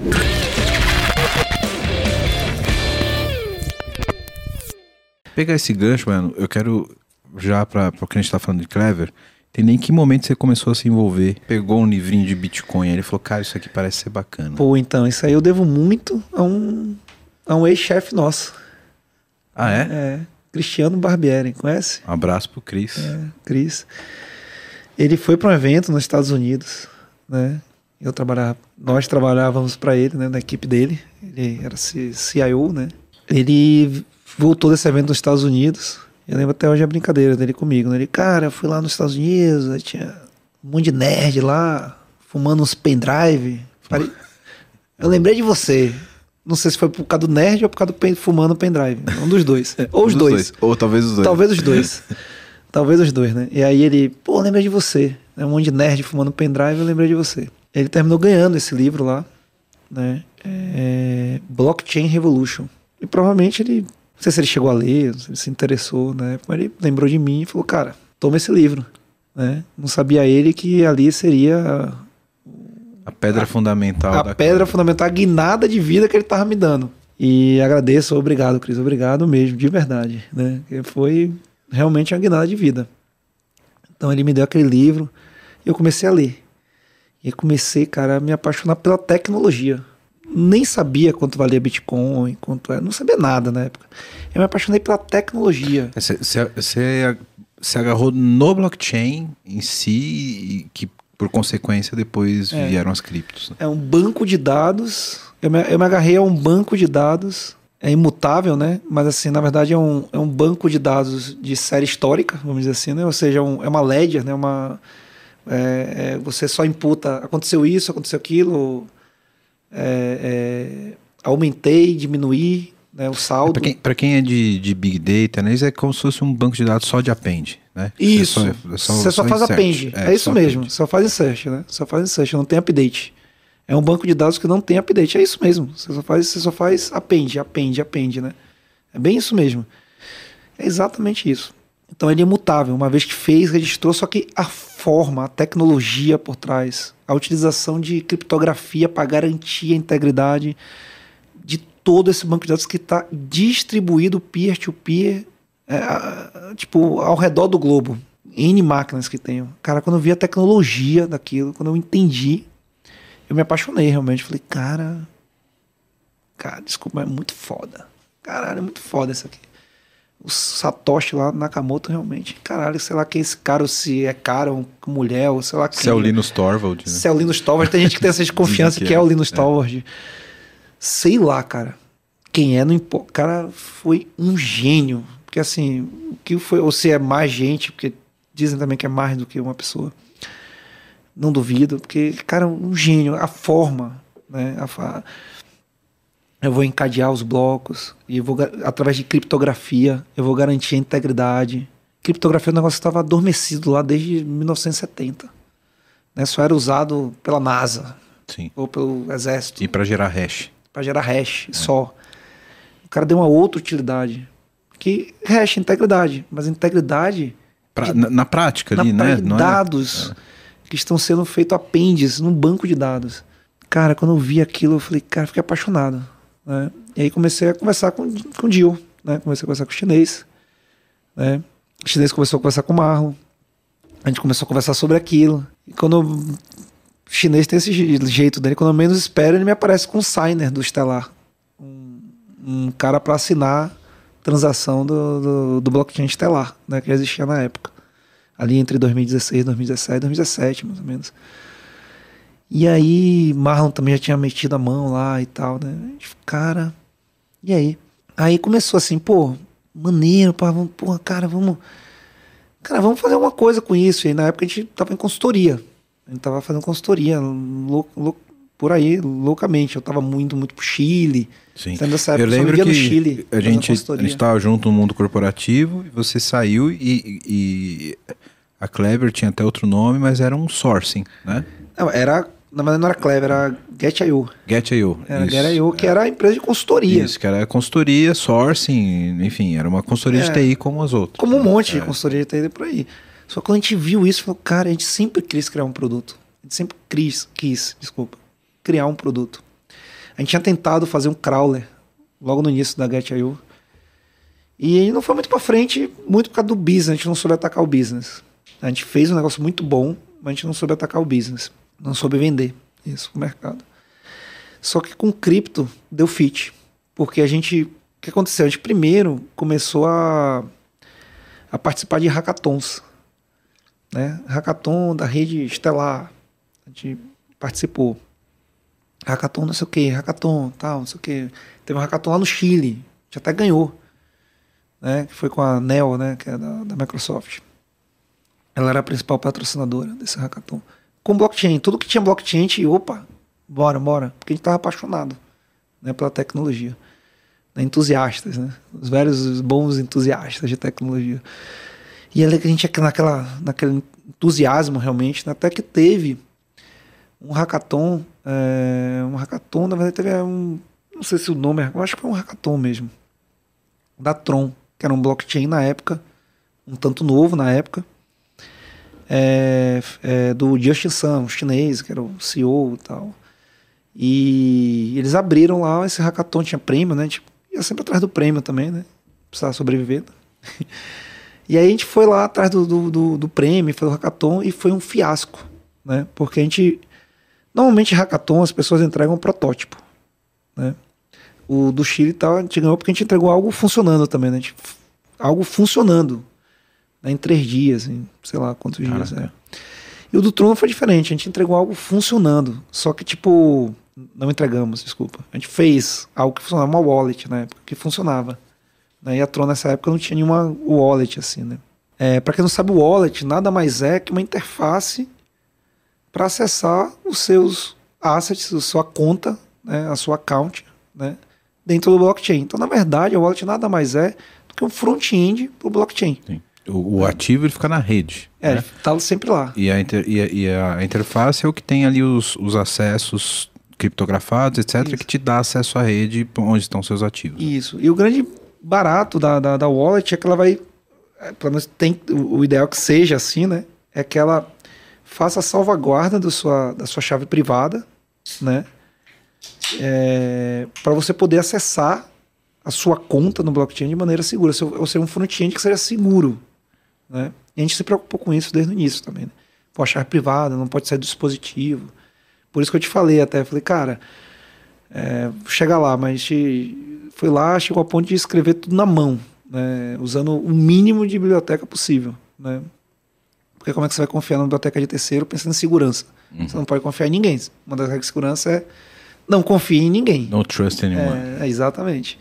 Então, não posso confiar, então eu tenho que é, é, escrever código mesmo, né, do, com o mínimo possível que eu tenho em mão aqui, né? Tem algoritmo de criptografia, né? Tem algoritmo de BIP, que são os algoritmos do, do, do Bitcoin e tal. Só que nesse caso aí do, do Tron, a gente fez tudo lá para Tron, lá funcionando mesmo. Só que nessa época eles estavam. É, era bem o início da rede deles. Então toda hora mudava a API do blockchain. Toda hora tinha uma coisa nova, mudava. E tipo, dois dias, um dia, acho que foi dois ou um dia antes da entrega, do dia da entrega do, do hackathon, eles mudaram alguma coisa na API. Como a gente não estava com um protótipo, a gente estava com um produto que funcionava, como eles mudaram a API, quebrou era, era break change. Trocou a assinatura, é, método e tal e... Quebrou tudo, exato. Quebrou, tipo, não, era outro, outra chamada, outra assinatura, tudo, tudo diferente às vezes uhum. em alguns casos. Mudou tudo mesmo. E break change mesmo, é, quebrou a gente. Né? E o cara tentou usar, de cara o negócio já não funcionava. A gente foi desclassificado. Puta. É, mas aí é que vem né, as coisas da vida. Aí a gente, pô, mas peraí, cara, vamos lá. Vamos fazer, porque ficou bom, a gente gostou do que a gente tinha feito. Vamos, vamos consertar, vamos pegar lá, fazer a chamada certa, refazer as chamadas, é, consertar. Né? Aí refizemos. Começamos a olhar, cara, tá bom. Ah, vamos botar na loja. E aí nasceu a Clever Wallet. Foi o primeiro produto Clever. Tron Wallet, nesse Tron caso. Wallet. Ah, vamos botar na loja. Vamos botar na loja, bota na loja aí, vai. Vamos botar na loja. Botamos na loja. Um monte de gente começou a usar, começou a ter download. O pessoal, pô, tá boa, tá boa, tá legal essa aí. Melhor, eu, eu lembro como hoje, cara. A gente, gente tinha feito, tipo assim, botou na loja, tinha gente dizendo assim: essa é a melhor wallet que eu já usei na vida. Falei, como assim, cara? Caraca. Peraí, tá tão bom assim. Aí Dio foi lá e falou, cara, eu vou falar com o cara da Tron. O chinesinho lá, sei lá, nem acho que era americano, nem lembro quem era que ele falou lá. O cara do marketing lá. Ele chamou um cara do marketing lá e falou, cara, a gente foi desclassificado e tal, entendo. Mas primeiro, na verdade, primeiro quis conversar para saber o que aconteceu, porque a gente foi desclassificado. Ele falou, cara, nem abriu. Ele falou, ah, entendo. Tipo, né, ele já sabia o que tinha, tinha quebrado mesmo. Ele falou com ele e tal. Falou, cara, sem compromisso, olha o que a gente fez. A gente já consertou. Não deu tempo para entrega lá. A gente, Beleza, então, passou, mas olha, passou, dá uma olhadinha. A gente não quer disputar mais nada mesmo, mas olha o que a gente fez. Olha aqui o que a gente fez. Aí o cara olhou, baixou lá, começou a usar, falou: Cara, tá muito boa essa wallet. Aí ele falou também: a melhor wallet que eu já vi da Tron. aí de caramba, eu acho que a gente fez um negócio bom mesmo. Né? Na época tinha um Jordola também. Jordola você mandou muito bem no front-end. E o negócio tava bem feito mesmo, né? E aí, cara, o cara da Tron veio pra gente e falou assim: Cara, é... foi 100 mil, foi isso mesmo. Cara, eu tenho aqui um programa de, acelera, de, acelera, de aceleração, de startups e tal. Vocês se encaixam, tem todos os, os requisitos. requisitos. Vocês estão com um produto, um working product, né? Tá, tá funcionando, né? É, a gente vai te dar 100 mil a fundo perdido. Assim, Porra. 100 mil para vocês continuarem tocando isso aí, 100 mil dólares. Caraca. Pra vocês continuarem tocando isso aí. E a gente pegou 100 mil dólares. Provavelmente era um prêmio maior do que o Hackathon. Nem lembro, mas provavelmente. provavelmente. Tanto, aí eu vou te falar a continuação, com certeza sim, porque a gente continuou, a gente começou a botar mais é, features da, do próprio blockchain entrou na wallet, tipo suporte a browser, suporte a uma série de coisas que não tinha de, de Volt, porque o, o, o Tron é, é Proof of Stake, né? Então Você tem a questão de votar nos nodes, né, que vão produzir os blocos e tal. A recompensa, né, tem os rewards e tal. A gente começou a, a, a acrescentar features. No que a gente acrescentou mais features, o cara chamou de novo e falou: Ó, toma mais 100 mil. Então a gente tomou, a gente chegou a pegar 200 mil, foi o nosso startup mesmo. Sim. A gente startou com esses 200 mil dólares. Coisa que o investidor tinha... anjo foi a própria Tron. Foi a própria Tron. Coisa que nunca tinha acontecido na vida da gente, assim, tipo. Né, tipo, a gente sempre ralou muito, não sei o que e tal. E, e, nesse, nesse momento veio, né? Pô, 200 mil dólares no bolso, assim, pra gente tocar. Ah, não teve dúvida, a gente reinvestiu, né? Contratamos um time mesmo com esse dinheiro. Pô, agora não tem dinheiro. Agora vamos contratar um time, vamos botar gente para trabalhar, né? E vamos crescer isso aí. E aí quando a gente teve algum momento ali, na verdade é que a Tron ficou pequeno, num bom sentido assim. Sim, Somos sim. muito gratos, mas assim, o que aconteceu? A gente começou a acrescentar Bitcoin, Ethereum, começou a expandir a wallet para outras, para outras chains, como hoje são várias chains. Eu não sei nem te dizer todas, e nem um número, é um monte. A gente tem muita chain, suporta muita chain. Mais de 20, com certeza. É, todas as principais, com certeza. A gente foi acrescentando chain, acrescentando, acrescentando, acrescentando, e nessa pegada. Produto seguro, um produto. A gente, como eu te falei, a gente construiu um, uma espécie de core, que a gente chamou no início de core mesmo, depois a gente chamou de SDK e hoje a gente chama de OS, de. OS. É, como se fosse um sistema operacional, mas não é bem um sistema operacional, é só esse, essa é, ideia de ter um. Existe um HSM, que chama-se Hardware Security Modeling. Então é um módulo de segurança em hardware. Todos os grandes bancos usam para guardar informações super, hiper sensíveis, que envolvem valores mesmo de dinheiro, Uhum. né? Acesso a coisas muito sensíveis mesmo. Como, por exemplo, uma APK. Né? Como, por exemplo, uma chave privada. Sim. Que é o, a chave privada é o seu acesso É a senha do banco. o blockchain. No caso, a chave privada, ela é traduzida, porque é feito assim através da, do algoritmo de criptografia, né? é, é, é, é, é traduzida em 12 palavras ou 24 palavras. Né? Depende do, do algoritmo que você está usando ali. Mas na verdade, essas 12 palavras, 24 palavras, vão virar um entropy para ah, o algoritmo de criptografia, para daí de fato gerar sua chave privada. Sim. Então, são Por isso 12 que Você palavras. precisa guardar essas 12 palavras para poder fazer engenharia reversa e chegar na tua. Sempre Para chegar. você restaurar a tua chave caso você perca alguma Isso. Inclusive, independente de Clever, ah, eu tenho as 12 palavras da Clever. Desculpa, amanhã eu quero usar outra wallet, você pode pegar essas 12 palavras e importar em outra wallet Sim, qualquer. Que aí o algoritmo faz o reverso a partir das palavras e chega na tua chave. É, porque é um algoritmo padrão, Uhum. né? Um algoritmo lá, BIP, da vida padrão. Então, assim, é um algoritmo que está fazendo isso de criptografia. Né? Não é exclusivo da Clever, é Uhum. do blockchain, é do mundo de cripto. Então, daquele lance da tecnologia que eu fiquei apaixonado. Né? Então, isso que é o legal. Então, ah, hoje você tem lá as 12 palavras da Clever. Mas amanhã ah, não quero mais usar Clever. Espero que não, mas não quero. Quero usar outra wallet qualquer.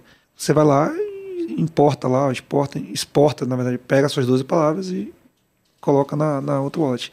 Mas o importante que eu falei do Core e do SDK é a gente criou é, o mesmo princípio de ter uma camada caixa preta que ali dentro tá a chave privada.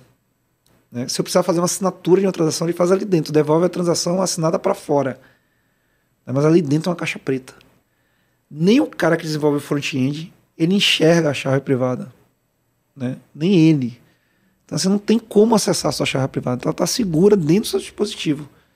Através desse mecanismo de software Uhum. que simula como se fosse um, uma, um, um módulo de segurança em hardware mesmo. Se a gente pegar esse software e construir um hardware, como a gente fez agora com o Clever Safe, é um HSM. Sim. Nada mais é que um HSM. Mas vocês pegaram essa arquitetura inspirada no hardware e fizeram uma implementação no dispositivo de software. Exato. Então você tem aqui um, um HSM Uhum. software based, né, que está aqui no seu dispositivo, é seguro, né? Então tem esse lado, né, tipo é, de ter que realmente escrever. Agora tem esse lado desafiador. Pô, como é que isso eu faço ser seguro? Pô, vamos ao mínimo de lib possível. Então vamos escrever quase tudo na mão mesmo para poder ser seguro. Sim. Né? Já teve caso aí de uma wallet, e eu esqueci o nome agora, também não vale a pena, mas que ela foi hackeada porque eles usaram uma lib que alguém maliciosamente injetou código lá para roubar. Sim. Às vezes o cara sabe que aquela wallet já usa, ele uma tem lib... a dependência da lib, altera a lib e ele tá lá dentro do tá software. Dentro. Né? Uma lib qualquer. Pensa numa lib qualquer, uma lib. Então, assim, é perigoso realmente. Então a gente tomou todo esse cuidado e tem esse cuidado né, para que ela seja segura. Tanto que até hoje, né?